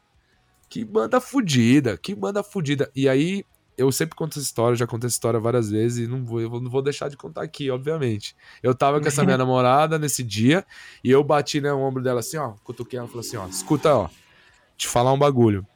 Eu vou vir morar em São Paulo um dia e um dia eu vou vir morar em São Paulo e eu vou tocar numa banda tipo essa daí, ó. Mano, tipo, sério, acredita, eu falei isso. Falei, ah, eu tocar numa banda tipo essa, que toca uns covers assim, do Sunny Day, tipo, toca. Mano, e daí pula, pula, pula a história, pum. Entrei no Reitinho depois. Eu entrei no Reitinho porque o Sonzal saiu do Street, teve uma dança das cadeiras pesada no Street, assim, né? Tipo, saiu o Drauzio, entrou o Zé, baixista, daí depois o Sonzal saiu, aí entrou o Koala. Uhum. E aí eu fiquei muito parceiro do Koala ali, nas guitarras. Eu acho que, cara, modéstia à parte ali, o Tornado Reaction é um disco que nós dois estávamos voando ali nas guitarras. Era muito massa, assim. Eu aprendi muito com ele, a gente ficou muito próximo. E aí, nessas, ele sempre soube que eu era fã do Retinhas, ele me declarava todas as vezes, e ia em show e tudo mais. Isso, meu, né? Depois que eu conheci ali, daí já fui fã eternamente. E aí, um dia eles estavam gravando Loved. E aí eu, eu morava na frente do Rocha, que era um estúdio ali na, na- em Pinheiros, onde foi gravado metade dos discos de hardcore de São Paulo ali, foi gravado ali com o Fernando Sanches, né? Uhum. E, e eu morava num prédio da frente, cara. Na frente, exatamente na frente. Era só atravessar a rua, assim. E aí eu. Eu, tava, eu lembro que eu tava trabalhando na MTV até tarde naquela época. Eu tava fazendo um DVD do Charlie Brown Jr. acústico.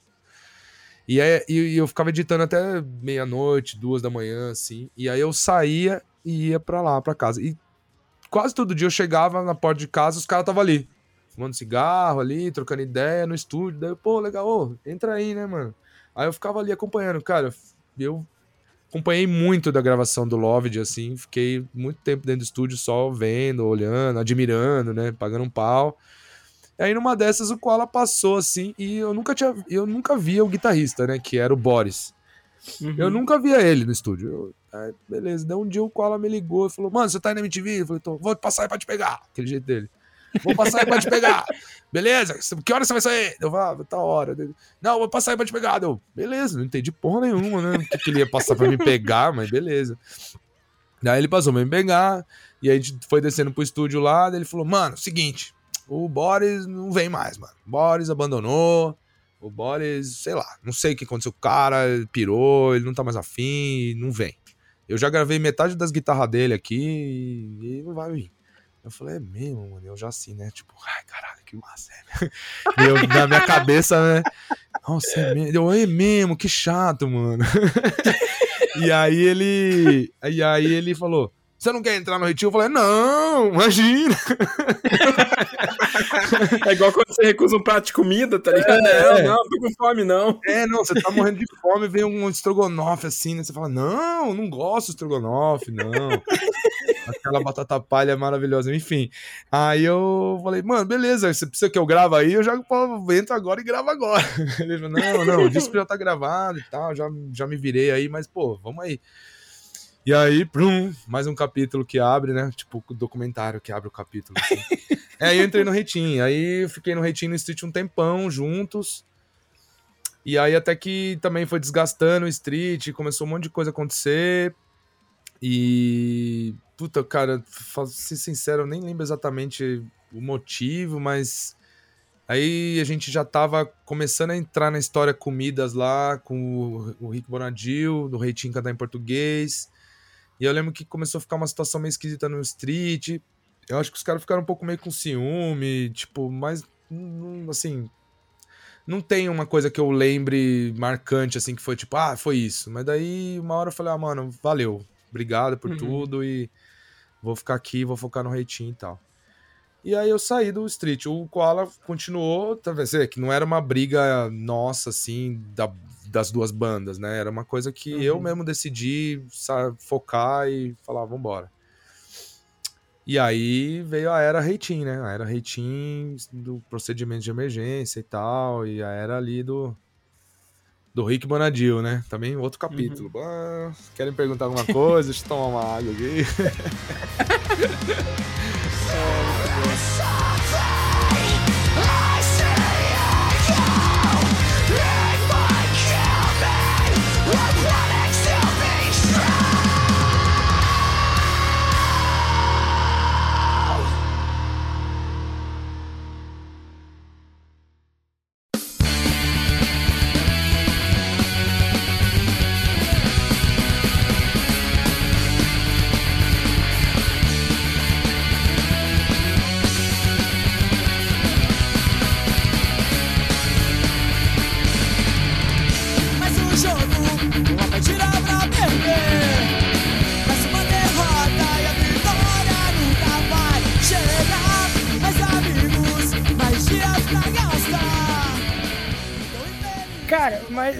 falou bastante da- da- das suas bandas. Você também passou por outras que a gente não mencionou aqui, né?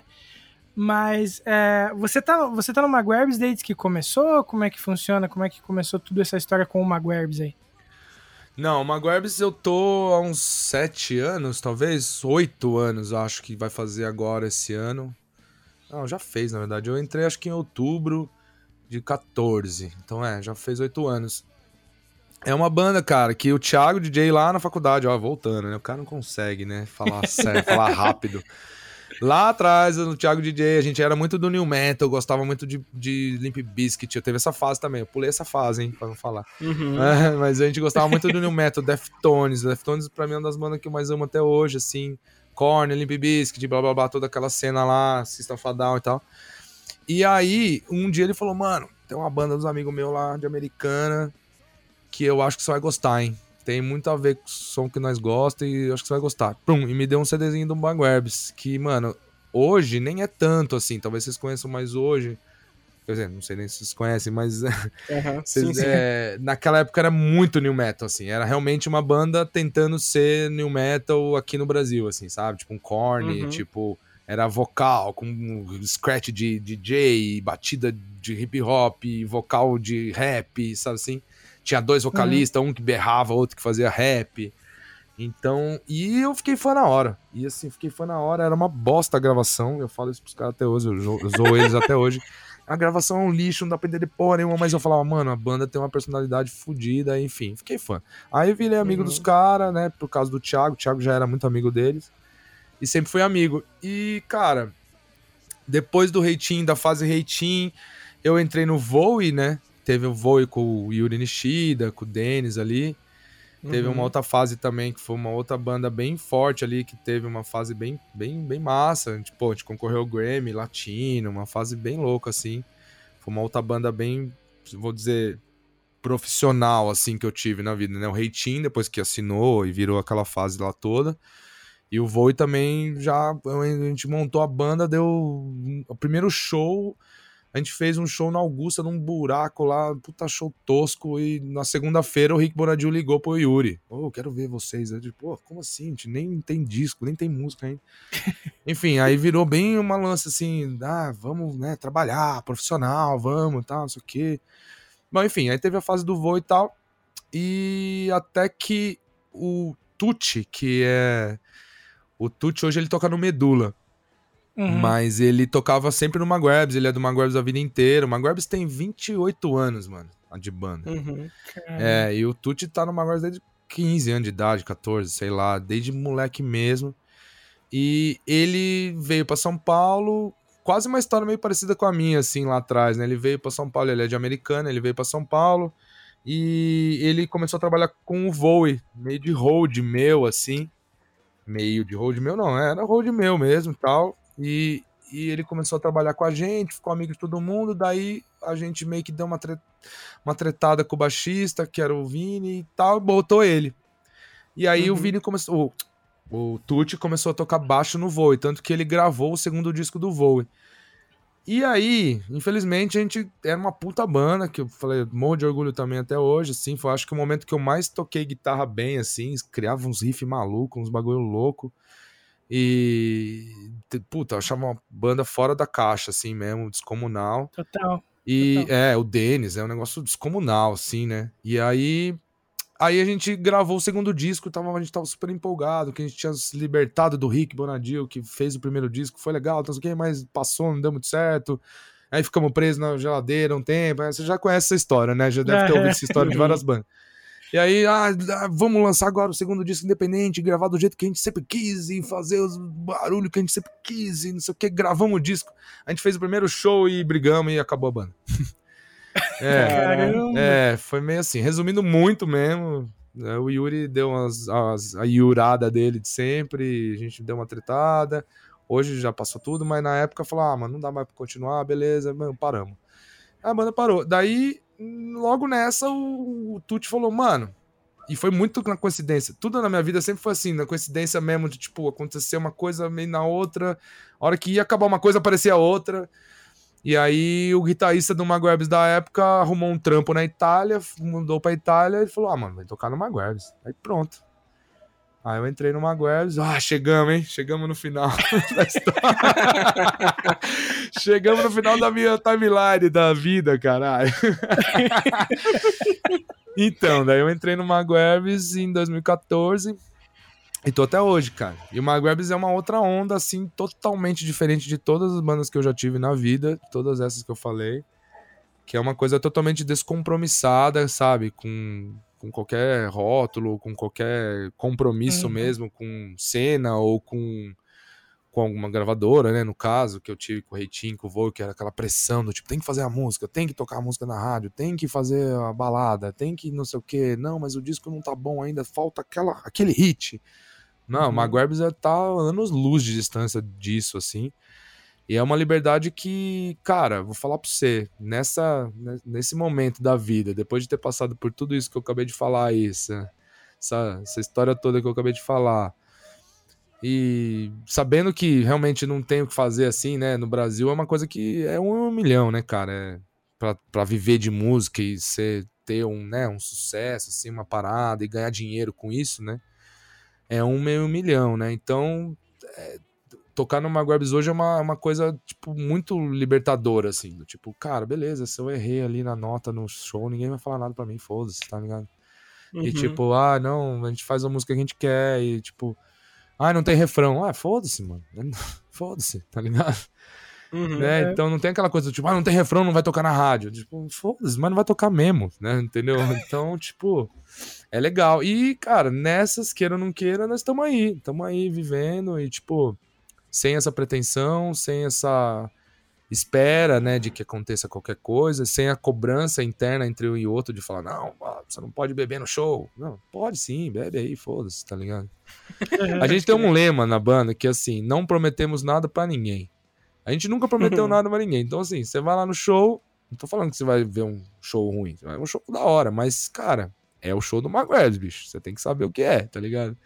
Não Uhum. tem aquela coisa, não vai ter luz voando e telão e nada, vai ter nós ali e tal. Aí o vocalista sai e dá o microfone na, na mão de outra pessoa e a pessoa canta tudo gritando errado. É, mas é isso mesmo, e é isso. Então, tamo aí até hoje.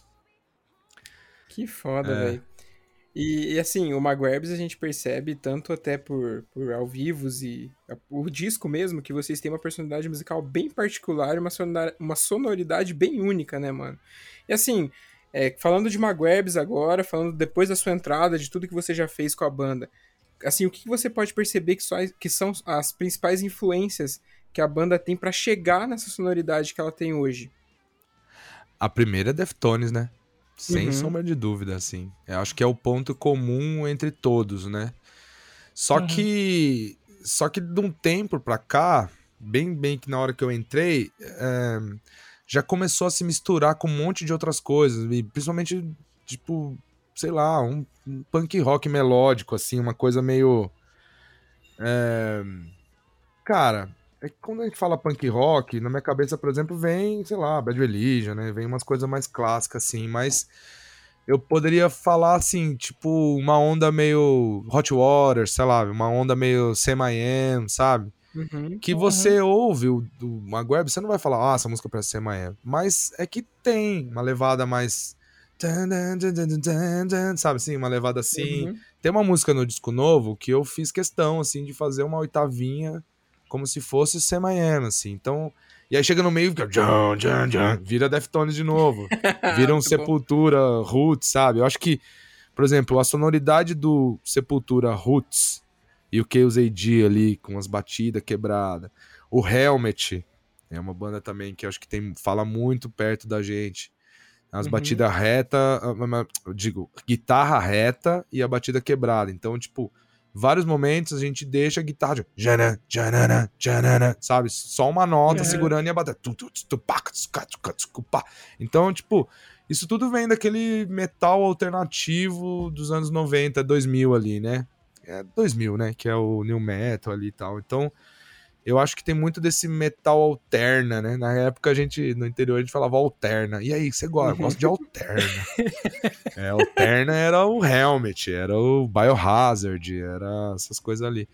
Então acho que o Magwebs tem muito isso, a maior, né, a maior influência, a maior guia, assim, maior, sei lá, a maior linha a seguir, assim, vem desse Deftones e desse Helmet, desse metal alternativo. E, e adicionado essa coisa meio adicionado essa coisa meio meio meio melódico ali, porque o meu, o Haroldo, ele pira demais no nesse punk rock melódico assim, né? a gente fala na choradeira, né? A gente fala, não, gosta de uma choradeira lascada, sabe assim? É, a gente brinca que o, o Maguires é tipo metal punk emo, assim, sabe? Porque tem os Uhum. momentos emo, tem os momentos choradeira também, né? Então, as letras, né? Tudo é uma letra bem pessoal e coisas que, que vivem, mas, cara, se você for ver bem, é tipo muito, muito. Ah, é carregado de emoção mesmo, assim, sabe? Pra não falar Uhum. emo mesmo. então, eu acho que tem tudo. É um caldeirão mesmo, assim, muito misturado, né? Esse disco novo, cara, a gente te- gravou o ano passado todo. Um disco novo, né? Que vai chamar Rurais. E Uhum. ele tá pronto, finalmente. Na verdade, a gente gravou em uma semana, assim, né? A gente foi pra um sítio. Ficamos lá uma semana. ah, Lá, 100%, 100 do tempo lá.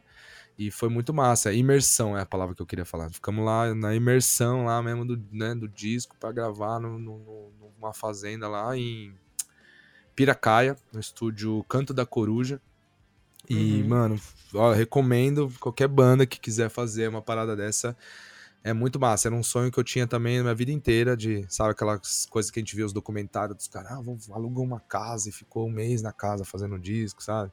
Uhum. E era um sonho também. A gente é, compôs o disco aqui, mas a gente foi pra lá gravar e ficou lá a semana inteira, assim. Chegamos lá segunda-feira de manhãzinha e fomos embora no sábado, assim. Gravamos o disco inteiro.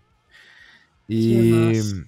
e aí depois passou um ano mixando agora, né? Eu produzi o disco, foi o primeiro disco que eu produzi na minha vida. E, e tá pronto, cara. A gente vai terminar de fazer um clipe agora em dezembro e lançar o ano que vem. Então, assim, esse disco, ele. Eu acho que ele vem num momento muito pra falar tudo. É, assim, mostrando tudo isso que eu acabei de falar, sabe? Do Magwebs, assim. Acho que a pretensão que a gente tinha, né? Voltando naquele papo do não, não, não prometer nada pra ninguém, mas na verdade prometer pra gente mesmo, né? A pretensão que a gente tinha, que eu tinha como produtor, na verdade, era de fazer um disco definitivo, assim, do Magweb, sabe? Um disco que, se a banda acabar ano que vem, se a banda acabar daqui 10 anos, ou se nunca mais fizer um disco, porque sei lá como é que né, o mercado vai caminhando aí, daqui a pouco ninguém mais faz disco, né? Só single e não sei o quê, então vai que a gente não faz mais disco, não sei, né? Não sei como vai ser daqui dois anos, né? Daqui cinco anos atrás não tinha Spotify, então você nem, né? É, Uhum. As coisas mudam muito rápido hoje, então eu queria, a pretensão que eu, que eu queria com, como, como produtor era, tipo, que alguém olhasse lá na frente e falasse assim, mano, o disco do Magarbs é esse, sabe? É Uhum. tipo, o disco é o disco, né? Que nem, sei lá, não sei se é isso, mas como se fosse o Fist que a gente falou hoje. Puto, finais iguais, histórias diferentes, é o disco, Uhum. tá ligado? Então, e, cara, não sei, depois, na hora que sair, vocês escutam aí e me falam. Vamos ver. Espero que tenha conseguido alcançar esse objetivo aí, mas tá massa. De qualquer forma, se alcançando ou não, tá, tá massa, tamo feliz e é isso. Maravilha. E, cara, o último trampo do, do, do, Maguire- do Maguirebs ali foi o, é o futuro, né? Até então, né? Que vocês ainda não lançaram Sim. o, o novo. E, cara, qual lembrança marcante você tem do período da gravação desse disco também? Tipo, porque também é um disco que é muito querido, né? pe- Pelos fãs e tal. É, é, eu tenho, tenho um grupo de amigos aí que nós estamos combinando certinho, de todo mundo ver se consegue se juntar pra fazer o, o Obrigado Vida no mesmo lugar também, por exemplo. Então, tipo, é que lembrança que você tem né, desse, desse período desse disco e tal. O que você fala? Tatuagem? Obrigado, vida? Você falou É. de fazer? Ah, que massa, hein, mano? Porra, que foda, fiquei emocionado. É. é, mano, ah, eu, eu tenho um puta carinho. Como eu já disse aqui, o Magrebs é uma banda que eu sempre fui fã, sempre fui um amigo dos caras e, e também não esperava tocar assim, né? Não é que nem, que nem o Reitinho lá atrás que eu falei, não, um dia eu vou tocar numa banda tipo essa e tal. Mas quando aconteceu, eu falei, pô, por que não? Claro que sim, né? E eu entrei no meio do caminho desse disco, assim. Ele já tava com um monte de música meio que encaminhada. E eu entrei com a, com a minha guitarra, assim, né? Tipo, com, com. Sei lá, como vou dizer, com o meu som ali, né? Então eu, eu lembro eu lembro com carinho, assim, de, tipo, ter. Como que eu vou dizer? Ter me dedicado bastante, assim, pra falar, mano, eu vou entrar numa banda nova que tem 20 e poucos anos de vida e, tipo, vou fazer o meu melhor, né? Vou fazer umas guitarras que vai ficar marcante, vou ajudar e tal, assim, mas eu lembro de, de já entrar no meio do caminho mesmo, assim, da composição. Eu lembro da música, por exemplo, Obrigado Vida, mas eu, eu tenho uma memória muito afetiva, assim, de lembrar de coisas que foram determinantes, assim, que, que eu batalhei para isso. Por exemplo, a música Obrigado Vida, ela, eu batalhei para ser esse nome, sabe? Porque é, Que uma, é, é uma gíria que a gente tinha, que o Haroldo criou, né? Porque o Haroldo. Vocês têm que chamar o Haroldo, hein, cara? Vocês têm que chamar o Haroldo. Demorou pra chamar o Haroldo pra me fazer. Aí vocês vão ver o que quer falar mesmo. Na verdade, eu aprendi com ele. Esse, fala esse monólogo todo aqui que eu tô fazendo. Mas é, ele, ele sempre falou: "Ô, não, vidão, ô, vida, ô, vidão. E aí começou a virar: ô, obrigado, obrigado, Deusão. Obrigado, vidão. Obrigado, Deusão e tal. E daí um dia, um dia eu falei: mano. Obrigado, Deusão, tá muito crente isso aí, né, cara? Tá muito de igreja e tal, não. Obrigado, vida, não. Porra. Daí a gente começava a falar obrigado, vida, pra tudo, cara. A gente já pegava uma cerveja gelada, assim, ó, no boteco e botava assim e falava, nossa, obrigado, vida, né, cara? Porra. Sabe assim? A gente, mano, qualquer coisa, qualquer coisa que você que desse certo, que desse certo na vida ali no momento, você falava, nossa, obrigado, vida, caralho, obrigado, vida. E, no fundo, é isso, né? É, A Uhum. filosofia. Uhum. É, acabou virando uma filosofia da banda, assim. E a gente falava obrigado, vida, pra tudo, pra tudo, pra tudo, pra tudo, pra tudo, pra tudo. E aí, quando foi gravar o disco, eu falei, mano, tem que ter uma música obrigado, vida, pelo amor de Deus. Não, jamais. Jamais. eu falei, mas como não, cara? Não, tem que ter. E aí, eu, eu lembro que eu falei isso e o Tuti falou assim: não, tem sim, eu até tenho uma que tá aqui, ó. Essa aqui, ó. Dá play lá naquela demo que a gente fez lá. Daí, tchan, tchan, daí. Eu Falei, aí, ó. Daí eu falava, não, tem que ter. Aí ele falou, não, mas vai ser, vai ser, vai chamar Obrigado Vida, mas eu não vou falar Obrigado Vida na música, não vou. Eu falei, tá bom, mano, mas, mas tem que chamar Obrigado Vida, cara. Não, mano, sei lá, parece muito. É um bagulho nosso, sei lá, ninguém vai entender, vão achar que a gente é crente, vão achar que não sei o quê. Eu falei, mano, vocês estão, vocês me chamaram pra banda errada então, porque vocês falaram que ninguém prometeu nada pra ninguém, que nós não tinha rabo preso com nada, você tá com medo de fazer uma música Obrigado Vida? Não, beleza, obrigado. Bom, resumindo, falei demais já, mas é isso. Aí saiu a música Obrigado Vida. Cara, queira ou não queira, querendo ou não também, pl- planejando isso ou não, acabou virando uma marca da banda, tipo, talvez maior que a banda, né? Tipo, tem muita Uhum. gente que tem Obrigado Vida adesivo colado e tudo, e vê Lambi Lambi na rua e não sabe nem que existe a banda Maguerbes, né? Tanto Sim. que o Obrigado Vida chegou em lugares que a gente nem imaginava, assim, do tipo, do... Como é que é o nome daquele cara lá da Globo? O cara, tipo, andando por São Paulo, no centro, tirou uma foto assim. Ah, Zeca Camargo, lembrei. Aham. Uhum. Zeca Camargo tirou uma foto selfie assim, no- em cima do Obrigado Vida, postou e falou: Nossa, São Paulo, suas coisas, né? É, tipo, arte de rua de São Paulo, maravilhoso, não sei o quê. Olha só que lindo, obrigado, vida, é isso. Ah, daí os caras, o Júlio, eu acho que já não perdeu tempo, já mandou, ô mestre, obrigado, não sei o que, é nós aqui, ó, que fez essa música e temos aqui, ó, vou mandar pra você um pôster aí. Mandamos um pôster pra casa dele, e aí o cara pirou na ideia, não sei o que. Aí ele fez um programa, ele ia ter um programa na, na como é que é o nome? Na Band. Chegou a ter piloto e tudo. E aí o cara falou, ó, vocês podem mandar mais pôster que a gente vai fazer uma parede aqui de lambi-lambi e vai botar todos obrigado vida. Cara, acontece que o, o, o programa nunca foi ao ar porque deu problema de não sei o que, de Puts. Globo, de não sei das quantas, mas tem foto e tem coisa do, do piloto assim que tá lá o cara com o cenário com o pôster do Obrigado Vida, sacou? Então você. Que foda. E ele nem mano. imagina, sei lá, ele nem deve saber que existe a banda Maguires, que é a música da banda Maguires, mas entendeu? E, e isso eu morro de orgulho, assim, porque não vou falar que ah, foi culpa minha, mas eu lembro muito bem de eu ter batalhado ali e falar, não, vamos É. fazer a porra da música Obrigado Vida, assim. E aí a ideia do clipe também veio de mim, que eu falei, cara, eu sou fã da SHN também, né? O SHN é uma coisa que é um coletivo de arte ali do Haroldo, e, e Uhum. que se mistura com a história do Maguebs, assim, desde sempre, né?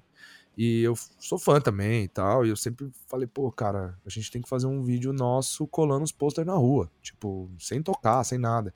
E aí veio a ideia do, do clipe. Aí, com a ideia do clipe, veio a ideia do, do adesivo, do pôster. Porque daí os caras falaram, não, então vamos fazer como se fosse aqueles escritos de caminhão. Tipo, se, né, guiado por Jesus, aqueles, aqueles placa de É. caminhão, né? Aquelas coisas que tem, né? E é isso, é, Uhum. a ideia é isso, tipo, escrever que nem sertanejo, assim, caipira, né? As letras meio de, de, de caminhão, de porteira, assim, né? Aquelas letras de porteira, de, de sítio. E aí veio aí, daí veio a ideia, daí veio o clipe, daí pronto, entendeu? Tipo, aí hoje a gente, sem querer querendo, tá aí, ó, fizemos Obrigado Vida Festival, tá ligado? Tipo, o bagulho ficou muito maior do que... Enfim. E aí, voltando pra finalizar a resposta de 58 minutos que eu dou aqui, na gravação do futuro, puta, eu, eu tenho essa memória bem, bem legal, bem afetiva, assim, dessa liberdade, assim, de ter gravado e ter feito o que a gente queria e, pô, meti o solo com distorção no talo e barulho e tal. Porque eu tinha acabado de vir de duas bandas que foram muito pesadas nesse sentido de, de cobrança, sabe? De profissional, Uhum. assim, do tipo, temos que tocar na rádio e, pô, o o Reitinho, cara, foi sufocante, assim, sabe? Uma fase, assim, depois do procedimentos ali, pra continuar, né? Porque tem aquela Uhum. máxima da história da, do mercado da música que é, às vezes, fazer um hit não é tão difícil. O difícil é você fazer o segundo, né? É. E se manter. Então, a gente passou um momento, cara, sufocante, assim, depois do procedimento de emergência ali. E aí, logo depois eu saí, daí eu entrei no voo que também já veio com o Rick Bonadinho na sequência. Falei, não, não, pelo amor de Deus. mas, mas beleza. Só que daí, sabe, eu vim de, sei lá, quase 10 anos com essa pressão na cabeça, né? De tipo, ah, Uhum. tá, tá. E daí o Maguires me trouxe de volta pra um lugar lá atrás do Fish, esses Bulldogs, que era mais uma liberdade mesmo, né, cara? Que é isso, eu vou fazer um solo aqui com fãs arregaçando e vai ser um barulho e assim. Quem vai falar pra mim que eu não vou fazer? Ninguém, tá ligado? Só os caras da banda podem me falar que não vou fazer. E eles falam, não, faz, faz, faz. então, a gente produziu com os meninos do Bullet Bane lá, o, o Fê e o Danilo. E, Uhum. cara, foi, foi maravilhoso. Então foi muito massa. Eu tenho uma memória muito massa do futuro, assim. E, pô, você vê, o futuro rendeu uma Grabs até hoje. Faz sete anos que a gente gravou, gravou esse disco. Ele tá aí. A gente tá tocando Uhum. ele, né, até hoje. E, tipo, e é. Acho que virou uma página na história do Maguires também, o futuro, assim. Então, isso é, tenho bem, bastante carinho por ele. Com certeza. E, mano, da hora você citar o SHN, é, porque é uma coisa que sempre chama atenção, tanto nas capas quanto nos, nos meshes mesmo do Magwebs, é esse lance da identidade visual ser muito bem pensado e vocês terem um cuidado muito grande com isso, tá ligado? É, as ideias das capas, elas são em conjunto com vocês ou é o Haroldão que toca toda essa parte?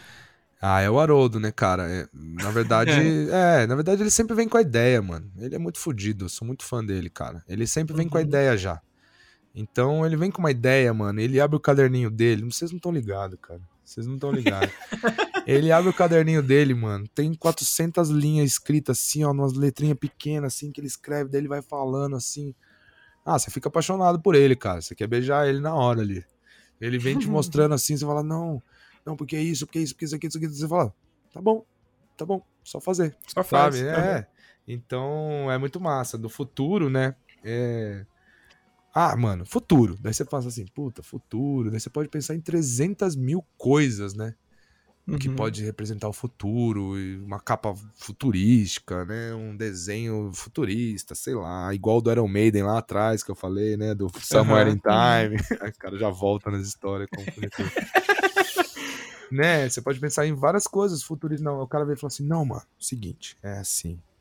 É futuro, né? O que, que a gente tem? Futuro. Futuro a gente tem que plantar o futuro, a gente tem que. sei o quê. Então, que a gente fizesse, cada música fosse um, uma semente de uma planta, ou significasse uma planta, uma coisa que tem a ver com nós, com o interior e tal. Daí o cara vem com o bagulho tudo de chavado já, fala assim: não, ó, a gente vai fazer uma Caraca. margarida, a capa vai ser uma margarida, e cada música vai ter um desenho de uma planta. Daí ele escolheu lá umas plantas, o café, tabaco, não sei o que, tipo samambaia. Você pega o encarte, não sei se vocês já viram, abriram o encarte do Futuros. É, é, mano, na boa, não é porque é minha banda, não, mas é a coisa mais linda, mano. Você abre. Cara, eu tenho ele em vinil e em CD, é um dos, dos- das paradas mais bonitas que eu já peguei na mão, cara. assim. Caralho, tá vendo ligado? só? Você tem ele em vinil também? Então, é foda, Tenho, né, cara? Nossa, não é foda? Tô falando. Se não fosse minha banda, eu também ia falar, não é por isso, Pode crer. né? Então Uhum. ele veio com todas as ideias. Cada música tem. Agora você vai lá ver depois que eu falar isso, você vai ver que vai gostar, você vai gostar ainda mais. Cada um é uma, é uma planta, é uma coisa que tem a ver. Daí, não, porque plantar o futuro. E aí ele veio com a ideia do card, né? Aquele papelzinho que tem dentro. Uhum. É, uma, é uma semente que você joga ali, amassa o papelzinho, joga num, num- num vaso, ele cresce uma, uma, uma planta. Eu esqueci o nome da planta agora que cresce, mas, mas, mas rola, Uhum. funciona mesmo, não é, não é fake news, não. Sim, E sim. aí o cara chega com essa ideia pronta na mesa, assim, pum, e você fala, tá bom, filho, é tudo seu, né?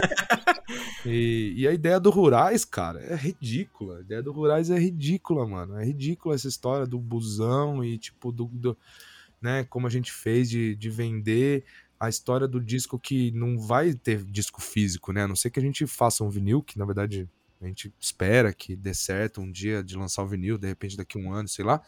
Uhum. Mas não existe disco físico, não tem um CD, não vai ter CD. É só Spotify, né?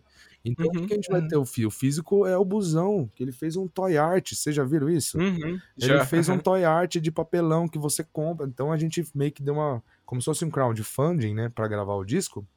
Onde a gente vendeu os lugares no busão. Então eu tenho o busãozinho ali. E é um, é um. Como se fosse um pôster, assim, gigante, assim, um papelãozão. Que de um lado tem a capa do, do ônibus, todo recortadinho assim. E, Uhum. e do outro lado tem todas as letras nos cantos, letra das músicas, e ah, como se fosse passagem de avião, assim, passagem de busão mesmo, que tem o nome, assim, Uhum. do- quando você escolhe na internet ali, assim. E aí ele Uhum. fez o nome, daí a gente vendeu os lugares no busão. Então, as pessoas pagaram e tem o nome ali escrito de cada um, um por um, 50 lugares, que são as pessoas que ajudaram a financiar o disco, né, de uma forma ou outra. Então, essas pessoas vão receber esse busão e vai virar uma peça de arte ali em casa, assim. Daí você-. O cara chegou com essa ideia pronta na mesa, cara. Ninguém, ninguém ajudou ele a dar essa ideia, não. Ele chega com a ideia pronta. Aí você fala assim, tá bom. tá ligado? Você só fala assim, tá bom, beleza. Não tem o que falar, sabe assim? Então, claro, vamos dar um pitaco ou outro, dar uma ajuda ou outra e tal. E ele sempre super aberto também. Mas no, no fundo é, é- a ideia sempre vem dele, cara. E a gente deixa, né? Cada um é assim, né? Você joga, cada jogador faz o seu papel, né? Então, os caras, né? Cada um faz ali. A gente trabalha muito bem assim, tipo, todo mundo chuta a bola pro mesmo lado do gol e passa pra quem tem que fazer o que tem que fazer em cada momento, né? É isso. Brabo demais.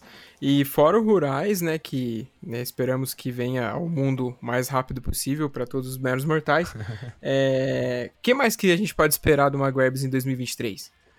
Cara, eu acho que é, é o Rurais mesmo, assim, a tour do Rurais, né? Infelizmente a gente tem, não querendo também falar muito sobre isso, mas infelizmente a gente, todo mundo trabalha, né? Todo mundo tem uma vida Uhum. paralela e a banda não é a prioridade, assim, da vida de todo mundo, né? Como outras bandas que você, os caras trabalham, fazem isso aqui e tal, isso aqui. Então, assim, o que a gente consegue fazer, sabe? O que a gente consegue fazer é ir vivendo, é ir tocando e, tipo... Então, assim, o que eu acho, né, que eu posso falar, com certeza, o disco, obviamente, né, em janeiro, a gente não tem a data certa ainda, mas com certeza em janeiro vai sair o primeiro single, a gente vai Uhum. lançar pela Repetente Records, que é uma gravadora selo, né, do Uhum. Fio e do Badawi e do Ali, os caras do CPM Uhum. ali, que estão lançando esse selo e a gente meio que fechou, não tá nada assinado, mas tá certo já, a gente assinou com eles. E vai lançar esse primeiro single, acho que não sei se vai ter mais um ou no outro, já vai lançar o disco. E cara, es- esperamos tocar, né? Tocar bastante.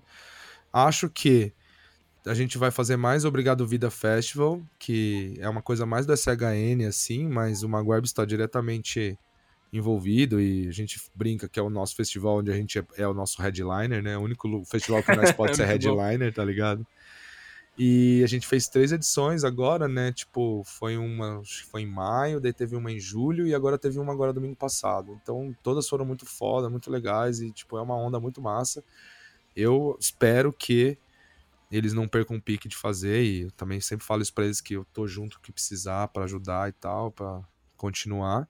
Acho que a gente vai fazer mais Obrigado Vidas Festivals por aí. A ideia é fazer em outras cidades, talvez. A gente tava chavecando ali os Pense pra fazer em BH, talvez, com o Pense, sabe? Então vamos, Uhum. vamos crescer, expandir essa sementinha aí por aí. E tocar, né? Tocar, cara. Depois vamos ver como é que o disco reage, como é que se tem alguma coisa ou não. Como eu já disse lá atrás, a gente não espera nada, mas sempre você pensa, pode dar um passinho pra frente, né? Pelo menos ser Uhum. chamado pra uns shows mais legais, uns festivais mais legais, sei lá e tal. E aí, cara, quem sabe fazer um vinil, né, dele também. O futuro demorou um ano pra gente fazer o vinil. Foi meio assim também. Uhum. Saiu o disco, vamos ver como é que rola e tal. Pô, foi legal, não sei o que. Ah, vamos fazer um vinil? Vamos. Pum.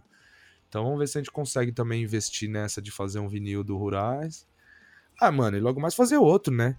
Outro disco. Isso aí. O, esse disco demorou muito pra fazer, cara. A gente tá fazendo há cinco anos. Por isso que eu falei, a gente não tem tempo pra nada, trabalho e tal, não sei o quê. Então a banda acontece num momento de, de, de folga, né? De todo mundo. Acontece num momento que sobra. Então é foda isso. É triste, mas é a realidade, né? Então.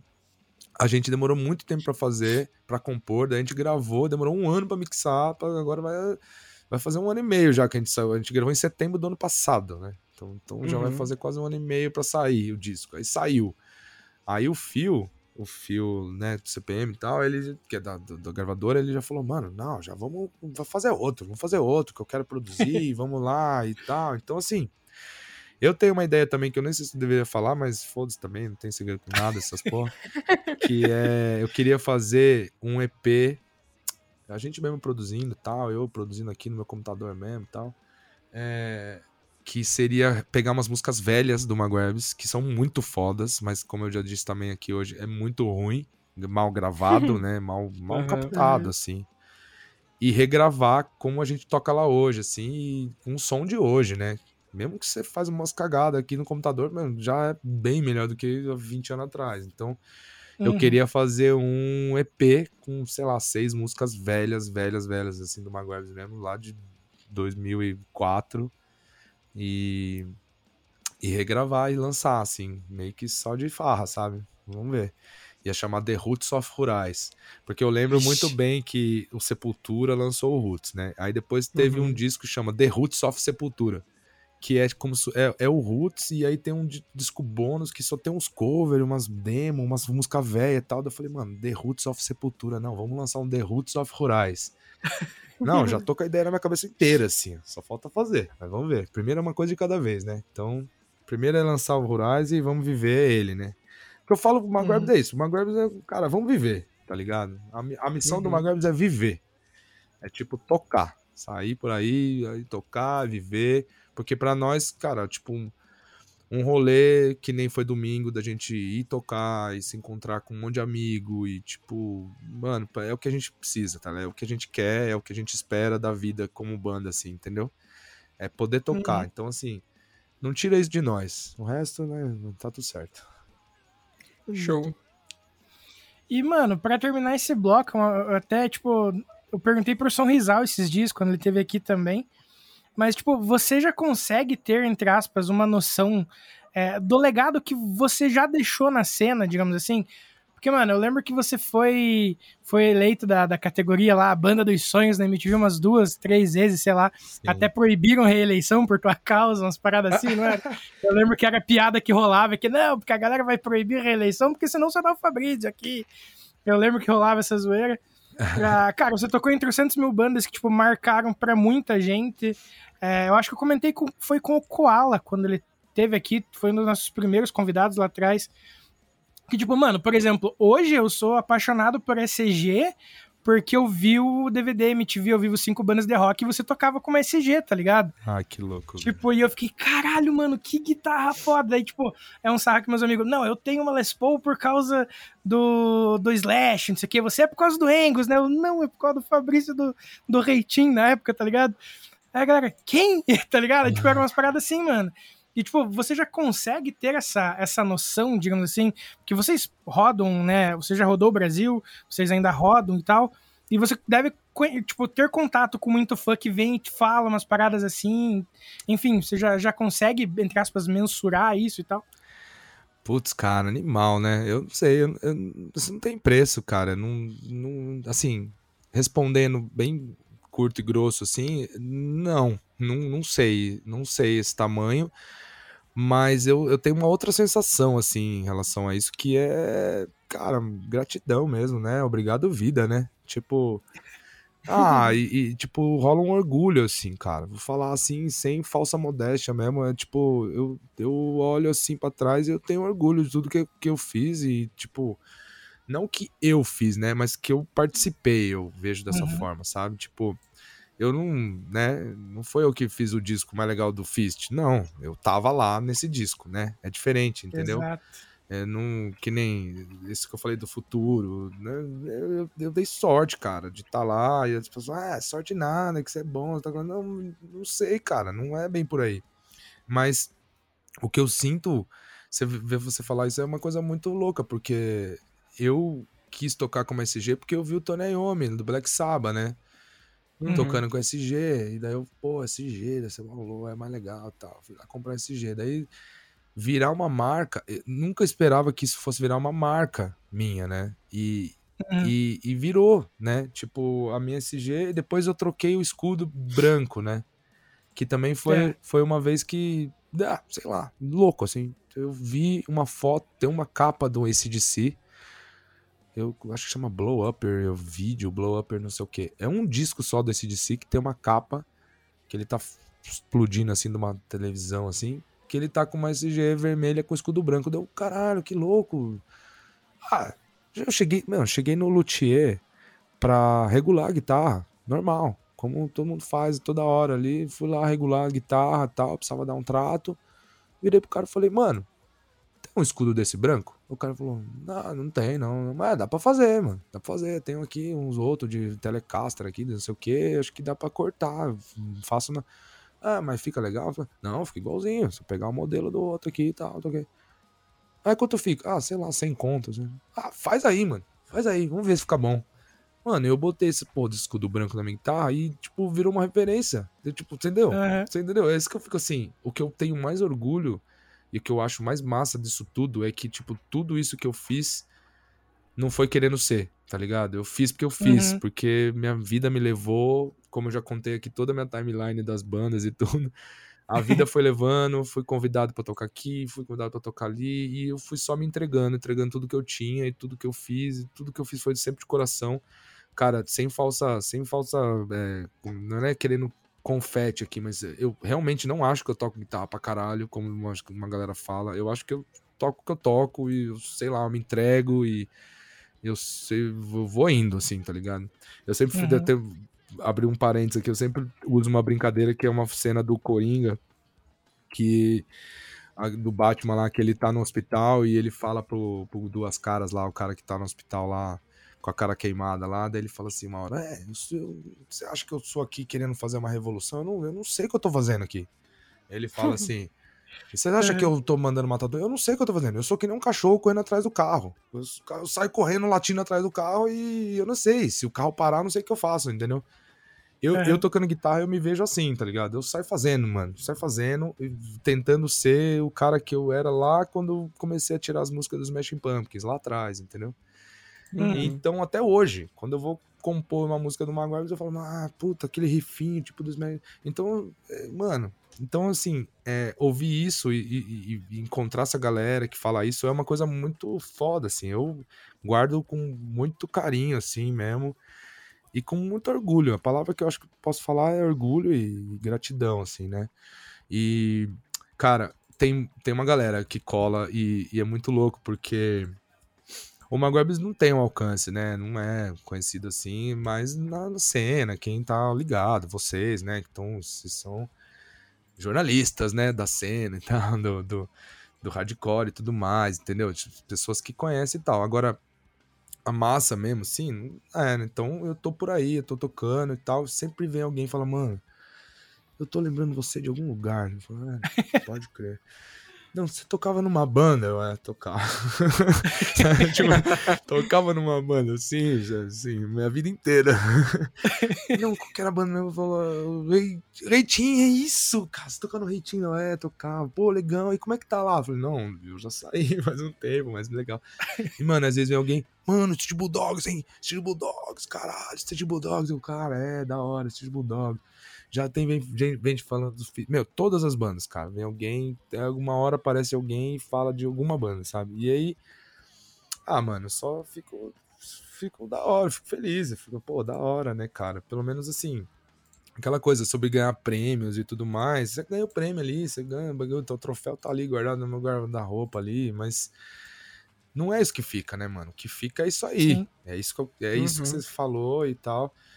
E o lance lá do, do Banda dos Sonhos foi muito foda também, né, cara? Porque foi uma coisa que eu não- jamais esperava, né? Tipo, o lance da piada de, de, de não poder reeleger, eu acho que não é, não, mas, mas se existiu essa piada, também fico feliz, ué, sei lá. É, mas, porra, cara, foi um negócio brutal, né? Porque, de repente, eu contei aqui a história inteira da minha vida pra vocês. Aí você pensa, eu tô lá, tô no Reitinho, aí o Reitinho gravou um disco, e aí pro- concorrendo ao VMB. Eu tô lá sentado na cadeira do VMB, onde eu estive 5, 6 anos atrás trabalhando, né? De foninho, Uhum. trabalhando no VMB. Trabalhei anos e anos no VMB.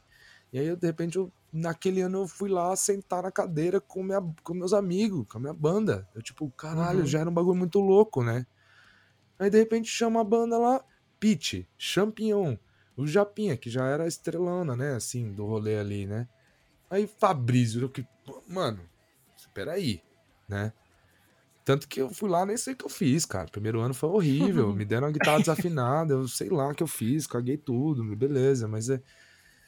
Daí você fala, mano, que doido, cara. Eu lembro que eu encontrei o Lúcio Maia na sequência. O Lúcio Maia, pra mim, é um dos meus guitar heroes do Brasil, assim. Eu encontrei Uhum. o Lúcio Maia na hora que eu saí, assim, do palco, assim, ó. Eu encontrei ele e falou, homem, parabéns. Eu falei, não, não, parabéns, não. É você que tinha ganhado isso, assim. Tipo, não, não, não é meu, não é meu, não é meu. Isso aqui não mereço, não mereço. Enfim, mano, só, só gratidão e, assim, vidão, né? Vidão, obrigado vida. Tipo, que massa que foi tudo isso que eu vivi e que se, se causou alguma coisa assim, né, de influenciar bem, né? Alguém, que nem você Uhum. falou que gosta de SG, tá tocando uma SG porque você viu eu tocar, porra, mano, da hora, obrigado. que massa, tá ligado? Só posso falar isso, obrigado vida, né? Que é isso. Tanta gente às vezes fica sonhando em fazer coisas e atingir tais lugares e atingir prêmios e ganhar coisas e não consegue, passa a vida inteira frustrado. Eu nunca quis nada, só quis viver. E aí tamo aí e, pô, massa pra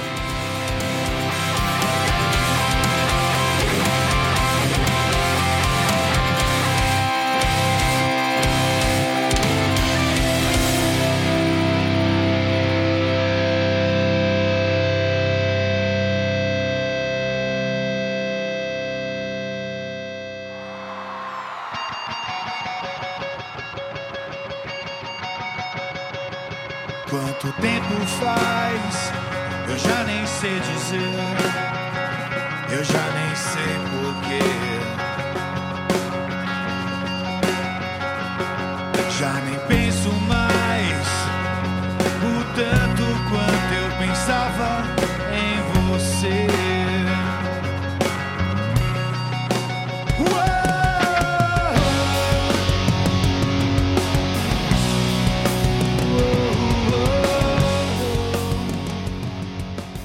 agora chegando pro nosso último bloco, é, a gente já ficou sabendo bastante sobre a vida do Fabrício, né?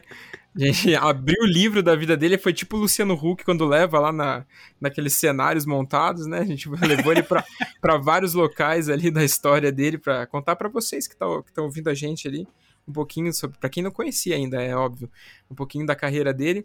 E agora a gente entra na nossa perguntinha coringa aqui do Podcore, que é: Fabrício, qual a sua opinião sobre o underground brasileiro atual? Uou! Difícil essa resposta, cara, essa pergunta, né? Porque eu me sinto um pouco até meio afastado, sabe? Talvez pela idade, talvez porque o Maguebs ele tá inserido nessa história, mas meio que no fundão da sala ali, sabe? A gente sempre brinca que o Maguebs é a turma do fundão ali, que fica ali fazendo barulho, gritando, mas às vezes não é chamado, sabe? Pra festinha, sabe assim? É, tipo, os esquisitos da turma, assim, que não é chamada pras festinhas, assim. Então, é, eu, cara, eu não tenho mais a mesma atividade, vai, vamos dizer assim, na cena do como eu já tive antes, né? Na época Uhum. de Hangares, City Bulldogs e tal. Mas eu vejo, cara, que. é, não querendo estender muito também, mas o rock underground, assim, tudo, né? O rock meio nacional, assim, ele deu uma queda muito pesada depois da fase ali dos coloridos ali, né? E Uhum. eu não. Cara, não quero aqui também ficar jogando culpa em alguém, falando, ah, bababá, é isso, cagar regra e tal, mas eu acho que rolou uma. um- como se fosse uma barriga, assim, uma baixa, assim, depois dessa fase. Porque Uhum. eu tenho uma teoria, assim. é, eu lá atrás, quando 15 anos, o que, que me fez gostar de rock, entendeu? Eu tinha uma referência. Infelizmente, era Raimundos, mas o Planet Ramp, né, que tava nascendo também junto, o Charlie Brown e toda o grunge, todas aquelas coisas gringas, né? Eu sempre fui uma, uma cara de gostar muita coisa de coisa gringa, né? Então, Uhum. eu tinha essa referência, né? Então, quando você tá se formando ali, saindo ali da sua casca ali, você fala, pô, tá, vou, vou gostar de rock, vou gostar de Nirvana, vou gostar de Planet Ramp, mano. Eu nunca não fumava maconha, não, sabe? Tipo, e gostava de Planet Ramp. Como é que eu, eu ouvi isso em casa, minha mãe, "Ah, mas eu não fumo maconha, mas é, mas eu, sabe assim? Mas eu gostava do som pra caralho, até hoje, eu piro no Planet Ramp demais, esse disco novo é maravilhoso, enfim. E aí, é, é, eu tinha essa referência, a gente tinha essa referência, entendeu? Aí agora, tipo, depois daquela fase dos coloridos ali, que virou uma coisa meio denegril, né? Então, tipo, o Uhum. moleque com 15 anos, naquela, é, naquela fase ali, ele falava assim: não vou ser roqueiro, mano. Né? Vou ser zoado na escola, né? Não vou ser emo, Uhum. né? Porque o roqueiro virou sinônimo do emo, aquele emo, aquele emo, né? E aí eu acho que rolou uma barrigada, assim, sabe? Em tudo, assim. No, no geral mesmo. Acho que rolou uma barrigada, assim, tipo, da galera do jovem aí falar assim, puta, mano, não quero, não vou. Já não tinha mais vanguard, já não tinha mais não sei o quê. E aí deu essa. Começou a dar uma enfraquecida. E a molecada foi pro rap. Pô, né, naquela época tinha. Tava o Emicida chegando e não sei o quê. Porra, fudido, mano, tá ligado? Então você. Acho que deu uma barrigada, assim, que a molecada meio que não quis ser roqueira. Daí, pum. Mas eu acho que isso tá passando, assim, né? Tanto porque também teve essa volta, assim, do, do rock, do emo agora, que tá voltando. Então eu acho que, assim, as próprias bandas daquela época estão retornando. Você vê que é, são poucas bandas, vai, que são grandes hoje, que tem uma relevância muito fodida hoje, que são mais novas, né? Sei lá. Como eu disse, desculpa também se eu tô falando merda aqui, eu tô bem, como eu, eu me sinto distante, assim, mas eu penso, sei lá, o Pense é uma banda forte, né? Nova, Uhum. né? Uhum. É, que foi influenciada pelo Street, pela aquela, aquela fase Dead Fish e tal. Mas você vê, quem que tá aí hoje forte ainda, assim, tipo, é o Dead Fish, né? Uhum. É o, o Reitinho. Eu acho que o Reitinho tá Uhum. aí, tá vivendo lindamente aí. Ah, a Peach, né? Vamos falar mais mainstream, assim. O CPM, tá fortão aí e tal. E aí as outras bandas, elas estão começando a, tipo, levantar agora, sabe? Tipo... Então, o que eu quero dizer, assim, o Fresno, o Fresno pra mim também super forte hoje, mas são bandas que estavam lá desde trás, né? Uhum. Então, eu acho que agora pode ser que venha uma nova safra, assim, espero, né? A gente espera. Que venha uma nova safra de, de molecada que fala, puta, que legal, quero ser roqueiro, quero tocar guitarra, entendeu? E ter uma referência, porque, mano, é tudo é influência e referência, né? E é isso que eu falo. Uhum. Então, acho que a gente teve essa, essa quebra aí no meio do caminho, na história aqui, do, do rock, principalmente no nacional, assim. E que é isso. Aí se, tipo, pulverizou, né? A molecada pulverizou pra todos os outros estilos, rap, funk e tal, enfim, entendeu? Mas eu acho que, cara, tá voltando, hein, meu? A sensação que eu tenho, assim, mesmo um pouco de longe, é que, que tá voltando, assim, que, é- que, tipo, você vê de novo uma molecada indo nos shows e tal, e, tipo, curtindo. Eu fui agora no Oxigênio ali, tava lotadão, uma molecada, mano, vendo o show do garagem ali, tipo, falei, nossa, que legal, mano. Que bonito. Uhum. Eu gosto quando eu me sinto velho no meio do show, porque daí eu vejo e falo, cara, tem um monte de molecada. Sim. Porque quando eu vou no show, só tem meus, meus amigos da minha idade, você fala, legal, mas tá, vai morrer daqui a pouco, né? Porque, né? Uhum. É legal é ver molecada, mano. Eu curto ver molecada cantando as músicas que, né? É isso. Então vamos agora pro nosso momento indicação aí, onde a gente indica para nossos ouvintes alguma coisa que a gente leu ou que a gente ouviu, jogou, assistiu, enfim, vale qualquer coisa. E sem limite de indicações, então se quiser começar, Fabrício, fica à Ixi, vontade. sem limite de educação. Nossa senhora, vocês não podem fazer isso comigo, cara. Mano, eu vou abrir meu Spotify aqui e vou ver meus últimos ouvidos aqui, ó, rapidão, você vai ver. Tem umas coisas massas. Boa. Cara, eu, eu, eu escuto muita música eletrônica, né? Então. E, e eu sou eu sou DJ, assim, tem essa balada lá no, no, Roque- no, no Goela. Inclusive, já vou. A primeira indicação é quem for de São Paulo, apareça no Goela Bar, que é na Vila Madalena. Roqueiragem Peronomútil, toda sexta-feira eu, Thiago DJ lá, a gente toca de tudo, tudo, tudo, tudo, tudo, de turnstile a funk carioca, assim, de tudo. Massa. E porque é muito tempo, então a gente mistura tudo e tal. Enfim. É... E eu sou DJ assim, né, nesse rolê de misturar tudo, mas eu gosto muito de tocar música eletrônica, house, techno, então. Então eu escuto bastante coisa mais pra pesquisa também. E porque é um universo que é infinito, né? Então eu escuto bastante isso, mas, claro, nunca deixo de escutar as coisas. E eu não sei se eu tenho uma velocidade de conhecer coisas novas assim e tal. Mas, ó, vou falar de duas. Uma banda aqui que eu descobri, nem sei como também. Às vezes no Spotify tem isso. Você vai, pega, vai num recomendado, Bloom, na hora que você vê, você descobriu um negócio maluco que ninguém. Uma banda que chama AV Dummy. É, AV Ah, Dummy. Chama. é, acho que é de audiovisual Dummy. Uhum. É um disco maluco, cara. Uma mistureba foda, assim, de rock com trap, com. Parece meio HD Drive, uns pedaços, e depois vira um trap. Foda. Um disco chama Porno Violence. Muito massa. Ixi. É, meu, essa banda não sei, né, sei lá. Outra banda que eu escutei recente, assim, que o Haroldo. O Haroldo é um cara que, que descobre banda nova foda, mano. Quando vocês chamarem ele, vocês vão ficar uma hora só nessa parte aqui de indicação. É, ele, ele falou dessa banda que chama LS Dunes. Vocês já ouviram falar dessa banda? Que é Não, do. Os caras do Thursday com o. Os, o vocalista do Circa Survive lá, do Salzinho. Como é que é o nome dele Nossa. mesmo? É, caralho, eu amo ele, esqueci o nome dele. O. Não é o Dallas Green, Dallas Green é do. do... É o Anthony Green. Anthony Green, exatamente. Uhum. Foi mal aí. Quem é muito fã do Anthony Green ou do Dallas, mas é. Era ele mesmo que eu tava falando. Ele é vocalista Uhum. dessa banda, então é uma coisa meio, meio parecida com tudo, assim. Meio parece com Circa, meio parece com Thursday, meio parece com até o... Enfim, chama LS Dunes. Um disco que chama Uhum. Past Lives. Cara, uma outra banda que eu descobri também recente aqui, que tá aqui, que eu tenho escutado bastante, é o Bassi. Eu acho que fala assim. É um cara de Piracicaba. Acabou de sair o disco, chama Magus Party. A gente tocou com eles lá no Locomotiva Festival, faz um mês atrás aí. E eu Uhum. pirei na banda, muito massa, assim, meio, meio, sei lá, cara, meio, meio indie, mas com uma pegada meio super chunk, seaweed, assim, umas coisas meio que tem a ver, assim, com a minha história ali. Uma outra banda que tá aqui também, ó, que eu escuto direto, é uma banda que chama The Band Knives. É uma doideira também, essa onda meio new metal, meio tal, só que é nova, assim, né? Não sei se você Uhum. conhece o Fever 333, você Sim. deve conhecer, Uhum. né? Então, é uma banda meio. Surgiu junto com o Fever ali, é uma onda de bandas dessa, desse tipo de som de Los Angeles. Uhum. E é uma banda que eu nem sei se eles existem mais, ou se eles só gravaram esse disco e tal, chama The Band Knives. Knives de faca. The Band Uhum. Knives. Tudo junto. Só escrever The Band Knives e vai aparecer. Cara, é muito foda.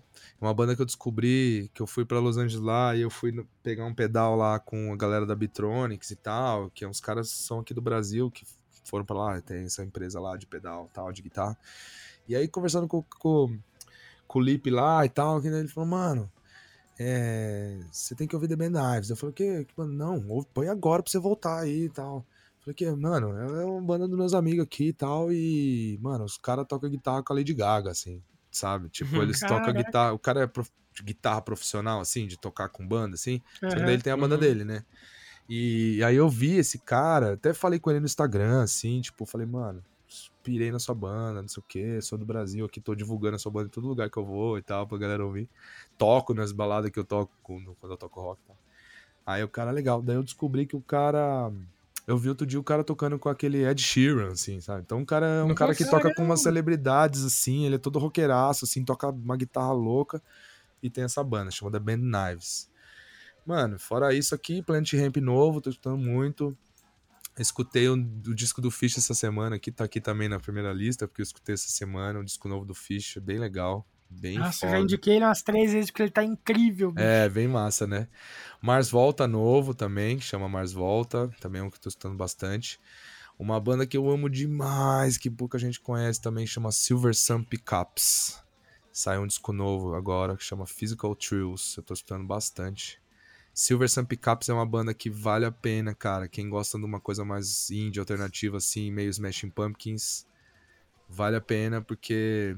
Ai, meu, descomunal. Só ouvindo pra explicar, só pra entender mesmo. Flatliners novo também, tô escutando bastante. New Ruin. O que mais que tá aqui? O EP novo do Far From Alaska. Eletronicão. Uhum. Gostei bastante. Eu, tipo, teve uma história que eu comecei no processo deles aí, da gente falar que eu, de produzir o disco. O Rafa e a Emily vieram aqui em casa, dei uma aula pra eles de música eletrônica. Falei, não, eles querem, não, a gente quer fazer eletrônica e tal. Eu Falei, ah, então peraí, senta aí, vou te, vou te dar uma aulinha. Mostrei umas bandas de eletrônica, umas coisas que eu gosto e tal, né, e tal. Aí foi pra outro caminho, aí veio pandemia e tudo, aí foi pra outro caminho, e finalmente eles lançaram agora. Ah, e o novo da Beyoncé, né, mano? Claro. Brabo. O novo da Beyoncé tá foda, bicho. Eu chego no. Cheguei no busão da outra vez e falei, mano, nem vem falar de. Pro, nem vem falar da novo do não sei das quantas, eu quero ver o novo da Beyoncé. é isso. E que mais? Indicação. Indicação. Documentário, sei lá. Eu não leio muita coisa, não. Eu li poucos livros na vida, infelizmente. Eu também. Infelizmente. O documentário que eu vi recente, na verdade eu já tinha visto um tempo atrás, acho que eu tinha visto uma versão que era tipo um filme, assim. E aí eu, do nada, aí eu descobri no, no Netflix que tava em quatro episódios, como se fosse uma série, assim. Deu assisti tudo de novo, que ele, acho que ele é mais Uhum. estendido, sabe? É um documentário que chama The Defiant Ones, que é do Dr. Dre. A história do Dr. Dre com o Jimmy Iovine, Lavine, sei lá. Que são dois produtores, dois de dois lugares completamente diferentes da história, assim, né? O Dr. Dre do rap, o NWA, toda a história dele do rap ali, que, das coisas que ele. O Eminem, dos caras que ele produziu, o Snoop Dogg. Esse Jimmy Iovine era um produtor mais coxinha, assim, do rock meio do YouTube, de umas coisas mais rock coxinha, assim, rock pop. E aí eles se, se juntaram. É- bom, o documentário fala isso, mostra tudo desde o começo e tal. E eles criaram a Beats, que é a empresa de fone lá. Sabe? O Beats. Uhum. Ah, Isso aí, bota aham. fé. E aí depois eles venderam a Beats pra Apple por 3 bilhões de dólares. Então, o documentário é Nossa sobre como que um preto lá de, de Compton, né, que é os bairros mais casca-grossa lá de LA, e um outro Uhum. produtor musical conseguiram vender, né, tipo, vender um bagulho, a maior venda de, sei lá, de uma empresa, assim. E ele fala, ele começa assim, cara, eu sou o primeiro preto bilionário da história do, sabe, da, da música, assim, do- dos Estados Uhum. Unidos. Então, nos Estados Unidos eles têm essa parada de, de dinheiro bem, bem diferente daqui, né? Eles têm orgulho, né? De, tipo, ganhar dinheiro Uhum. com a música, né? A gente, aqui a gente, o cara começa a ficar rico, ah, se vendeu, virou estrela, sei lá. Lá não, lá os caras falam, mano, caralho, vim, vim do gueto e sou bilionário hoje, porra, sabe assim? Então é bem, mas é bem louco, assim, a história, porque é muito sobre música, mais do que negócio, mas é bem foda, assim. Uhum. E o documentário do Beast Boys também, né? Só pra não passar batido, que também é outra história que eu até chorei no meio do documentário do Beast Boys. Isso é louco. Caralho. Que massa. O que mais que eu posso indicar? Sei lá. indicar. Indicar site pra comprar vinil. Site pra comprar. Tá, eu, tô, eu tô olhando minha, minha, minha aba aqui do. Do, tá, deu do meu Chrome e eu, eu, eu abri, o, abri o Spotify e agora eu tô vendo meu Chrome. Site pra comprar vinil barato. Chama iMusic BR. É uma loja da Dinamarca que vem pra cá sem imposto, sem nada. Aí, mano, você compra sem. Ó, minha- meu carrinho aqui, que tá de compra, eu não comprei ainda, mas tá aqui. Os dois no NoFX. O Punk Drublick e o So Long and Thank for All the Shoes lá. 107 reais um e 128 reais o outro. Mano, aqui no Brasil, É, se você mano. for achar, isso é 400 conto. Aliás, eu nem compro, nem pago esse preço, mas o preço é esse, né? Uhum. Uhum. Então, quem gosta de vinil, imusic.br. É ponto .br ainda, em português o bagulho, porque os caras já vendem, acho que o maior público deles é brasileiro. Então, Aham. pode comprar sem Eu dó, compra e vem, dá, dá 10, 15 dias chega na sua casa. Muito. Eu comprei uns par nesse site. Aí, já. site aí Então, é, é- é o céu, cara. É isso aí. Então já está sabendo já. É essa a fita. Uhum. Vai eu ou você, Fabi? Cara, vou eu então. É, cara, eu vou indicar, ó, acho que som só dessa vez. Vou indicar uma banda que eu recém descobri. E é uma banda que, cara, tá ganhando um espaço considerável aí na cena. É, gringa, né, no caso. Tá abrindo show de várias bandas de peso aí, fazendo turnê com uma galera legal, que é uma banda que chama Koyo. Não sei se vocês já ouviram falar. Não. É K-O-Y-O, Koyo. Eu acho, acho que é assim que se, pro- que se pronuncia, tá ligado? É uma banda que não tem muito material ainda, eles lançaram dois EPs é, e alguns singles esse ano, provavelmente vem um álbum inteiro, eles estão assinados, eles assinaram, né, com a Pure Noise Records, que é uma, uma gravadora que é mais focada ali no, no pop punk, né, nessa parada mais, que tá mais em voga de novo, né, atualmente.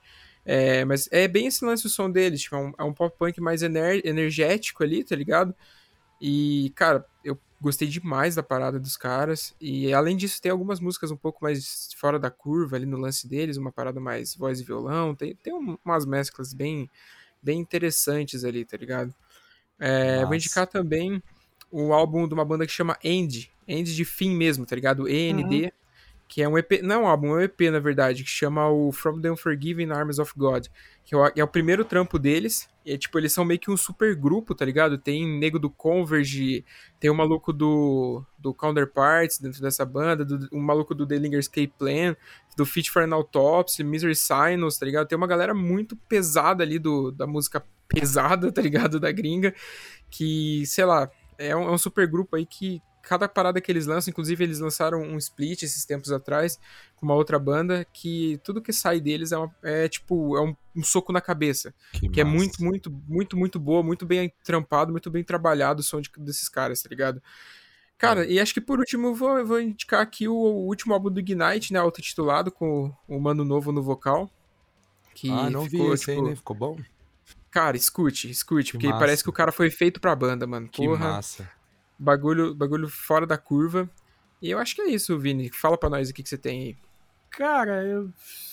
Assim, eu vou indicar o Pop Drunks Nut Bread do Bullying for Soap, que é o último disco deles que saiu esse ano.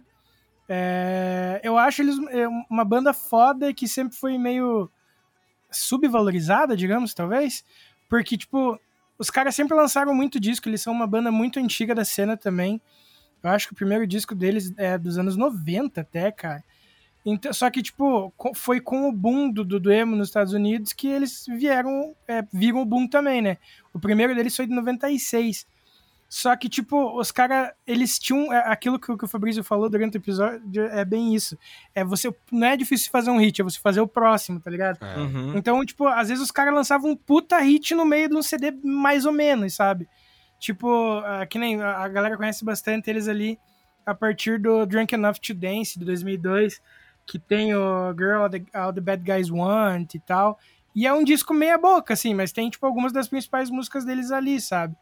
Então, eu tô ouvindo bastante porque é uma banda que eu gosto muito, tem um baita carinho. É, os caras são muito da zoeira, assim, tipo, mas eu, eu, eu gosto muito porque eles soam muito autênticos desde sempre, saca? É os caras que, porra, eu quero falar de peido numa música, eu vou falar de peido numa, no meio da música, sabe? Em algum momento. Uhum. tipo, eu quero falar sobre isso e me deixa, sabe? É Então, isso, tipo, é uma Graves, cara. Aquilo que eu tava falando. Não prometemos nada pra ninguém, vamos fazer, ah, foda-se. É isso. Exato. Esse é tão libertador, cara. É tão massa quando você enco- encontra uma banda assim. Eu acho massa. Eu pago um pau. É, pois é. E mesmo quando, tipo, você vê que eles meio que fizeram ali música mais pra se enquadrar e tal, né? Quando eles entraram numa gravadora um pouco maior e tal, que foi essa época que o emo explodiu lá fora também, que Blink tava no auge ali, né?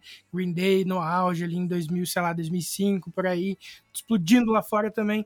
Você viu que, tipo, eles dão umas, umas maneiradas, mas eles não deixaram de ser ácidos, saca? Tipo, naquela música 1985, que eles meio que contam do sonho da guria e no fim ela meio que, tipo, só acabou ficando com o cara e se arrepende da vida que tem, sabe? Tipo, porque ela gostava de rock e hoje em dia ela se enquadra e os filhos, ai, você não é legal, mãe. Saca? Tipo, uns bagulho assim. Então, tipo, eu curto muito essa sacada deles, então eu tô ouvindo muito esse disco deles que tá bem bom. Não achei que tem nenhum, tipo, nossa, esse hit vai estourar eles de novo. Mas mesmo assim, eu acho um disco muito bom. E Getting Old Sucks é de longe a melhor música. E é legal porque, tipo, não só a música amadureceu, como eles também, tá ligado? Então você vê que, tipo, beleza, lá atrás era aquelas músicas adolescente bobinha, hoje em dia é tipo, porra, nós somos uns velhos chato, tá ligado? Então é muito massa, cara. É, tipo meio Blink, né? Como é que vai ver esse Blink, né? O Blink É. é, é meio assim, é meio isso que fala a letra, né? Dessa música aí, não é? Eu, Da eu nova, vi é, meio por aham. cima, assim. Confesso que eu já vi, já toquei lá no Goela e tudo. Mas eu, a letra eu lembro que eu vi meio no táxi, assim, acompanhando no Spotify, mas eu achei que era. O tema é meio esse, né? Do tipo, ah, agora nós somos velho, tamo aí, mas beleza, né? Uhum. Eu achei Sim. massa também o Blink, mas vamos ver o que vem por aí, né?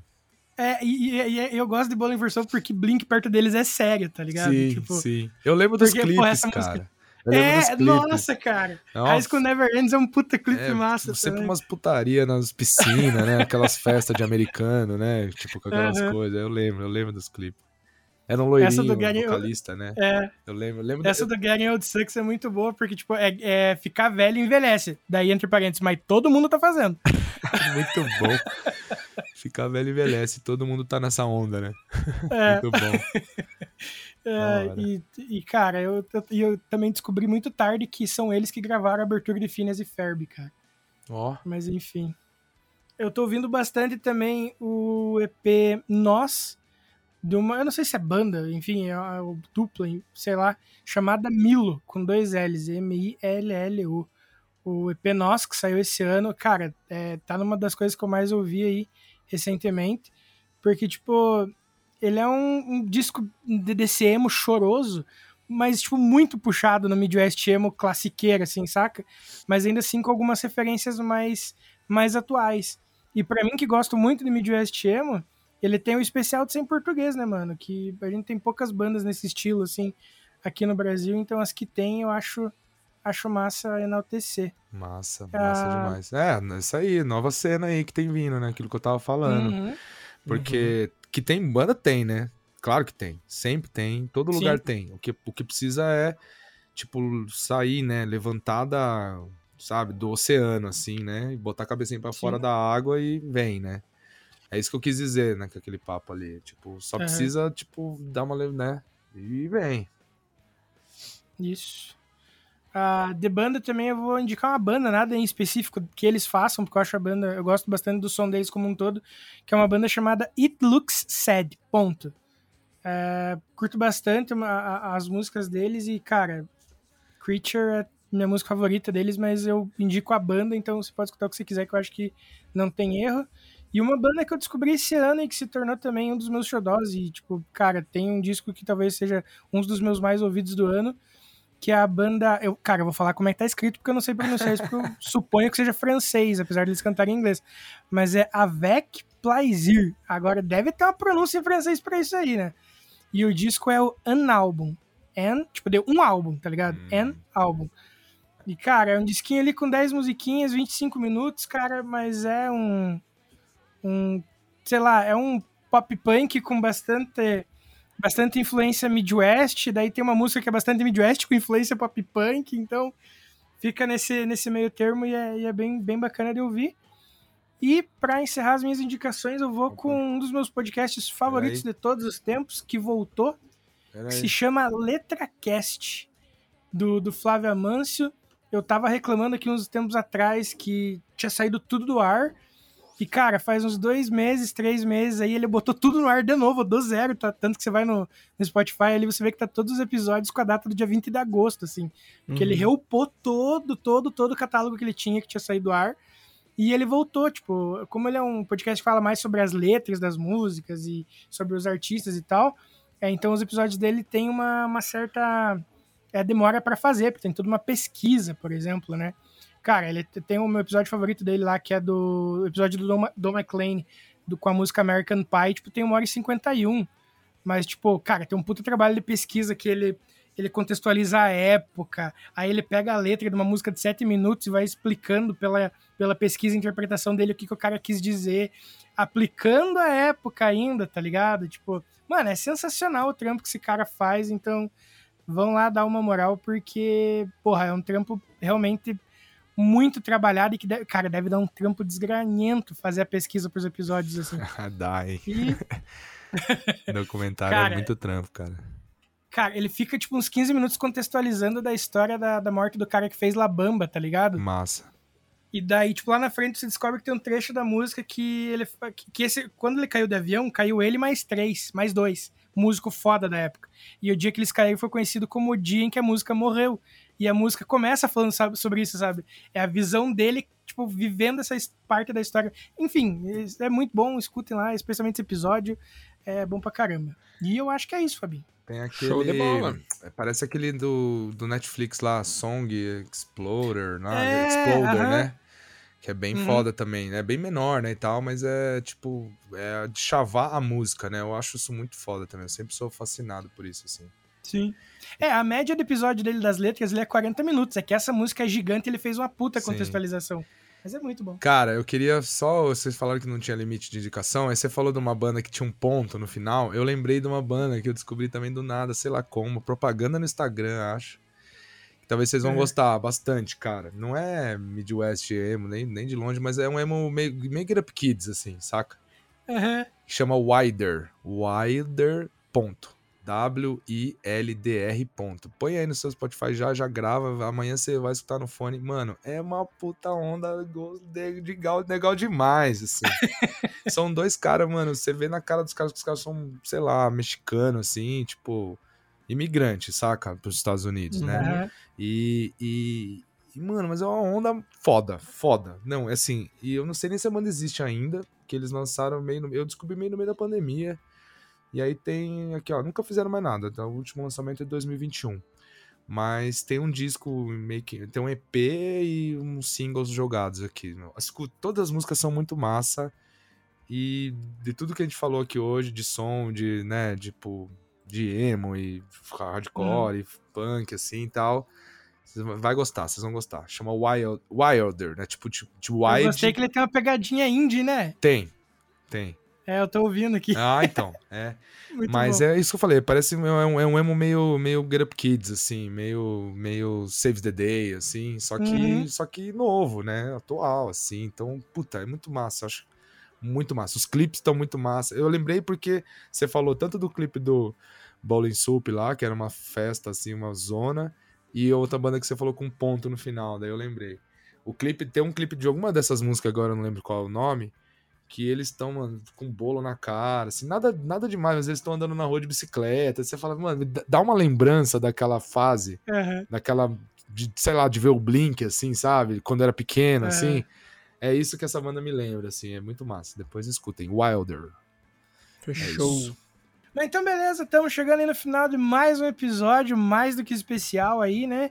Porra, puta papo foda. Nosso penúltimo do ano, inclusive. Então, desde já eu queria agradecer o Fabrício. Cara, de coração, muito obrigado mesmo de ter colado, ter separado um tempinho do teu dia pra trocar essa ideia foda com a gente. Porra, pra mim, acredito que pro Fábio também, enfim, pra todo Com mundo. certeza. Foi uma puta honra ter você aqui, mano.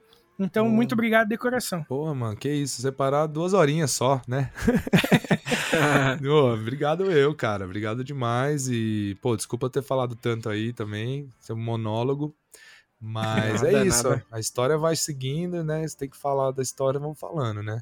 E eu adorei, cara. Obrigado pelo convite aí mesmo. E, pô, da hora. Só obrigado mesmo. E continue aí fazendo esse podcast. Muito massa, cara. Tipo, é, é um serviço, né, cara? Um serviço, assim, pra, Uhum. pra história, pra cena, pra tudo, assim, né? Então, é muito valioso isso que vocês fazem, cara. Parabéns e apenas continuem.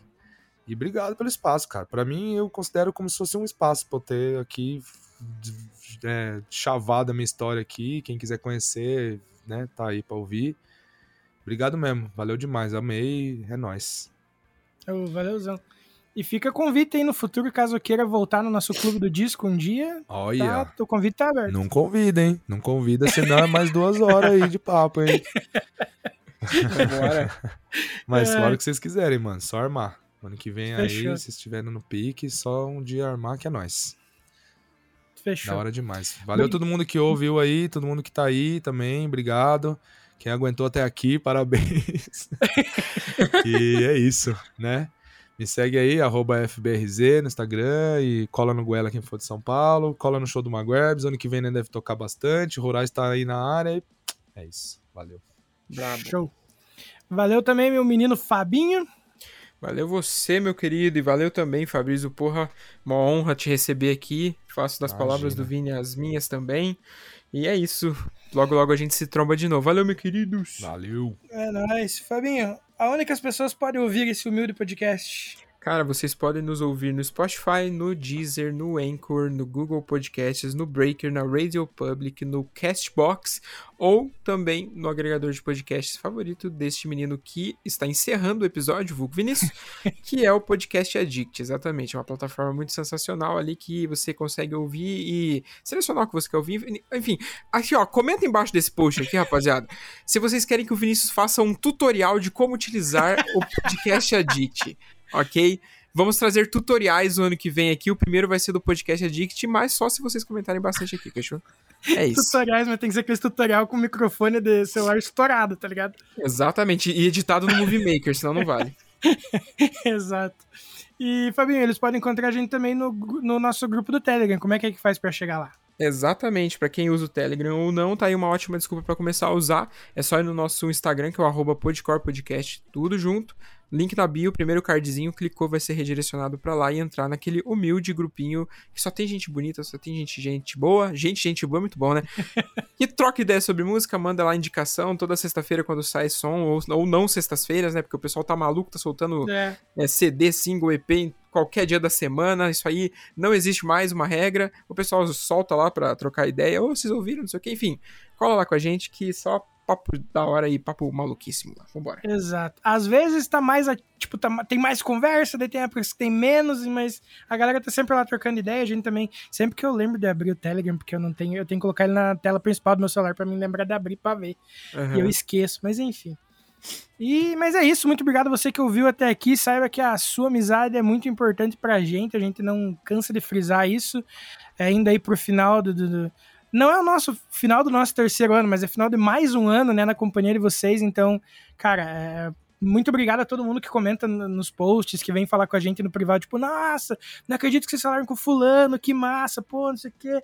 E vem trocar essas experiências com a gente também. As experiências que vocês tiveram com o convidado, né, que a gente chamou e tal, e vem contar pra gente. Então, tudo isso não tem preço, essa amizade que a gente desenvolve com vocês. Então, muito obrigado. Até semana que vem com o nosso último episódio do ano. E nos vemos lá. Abraço. Falou!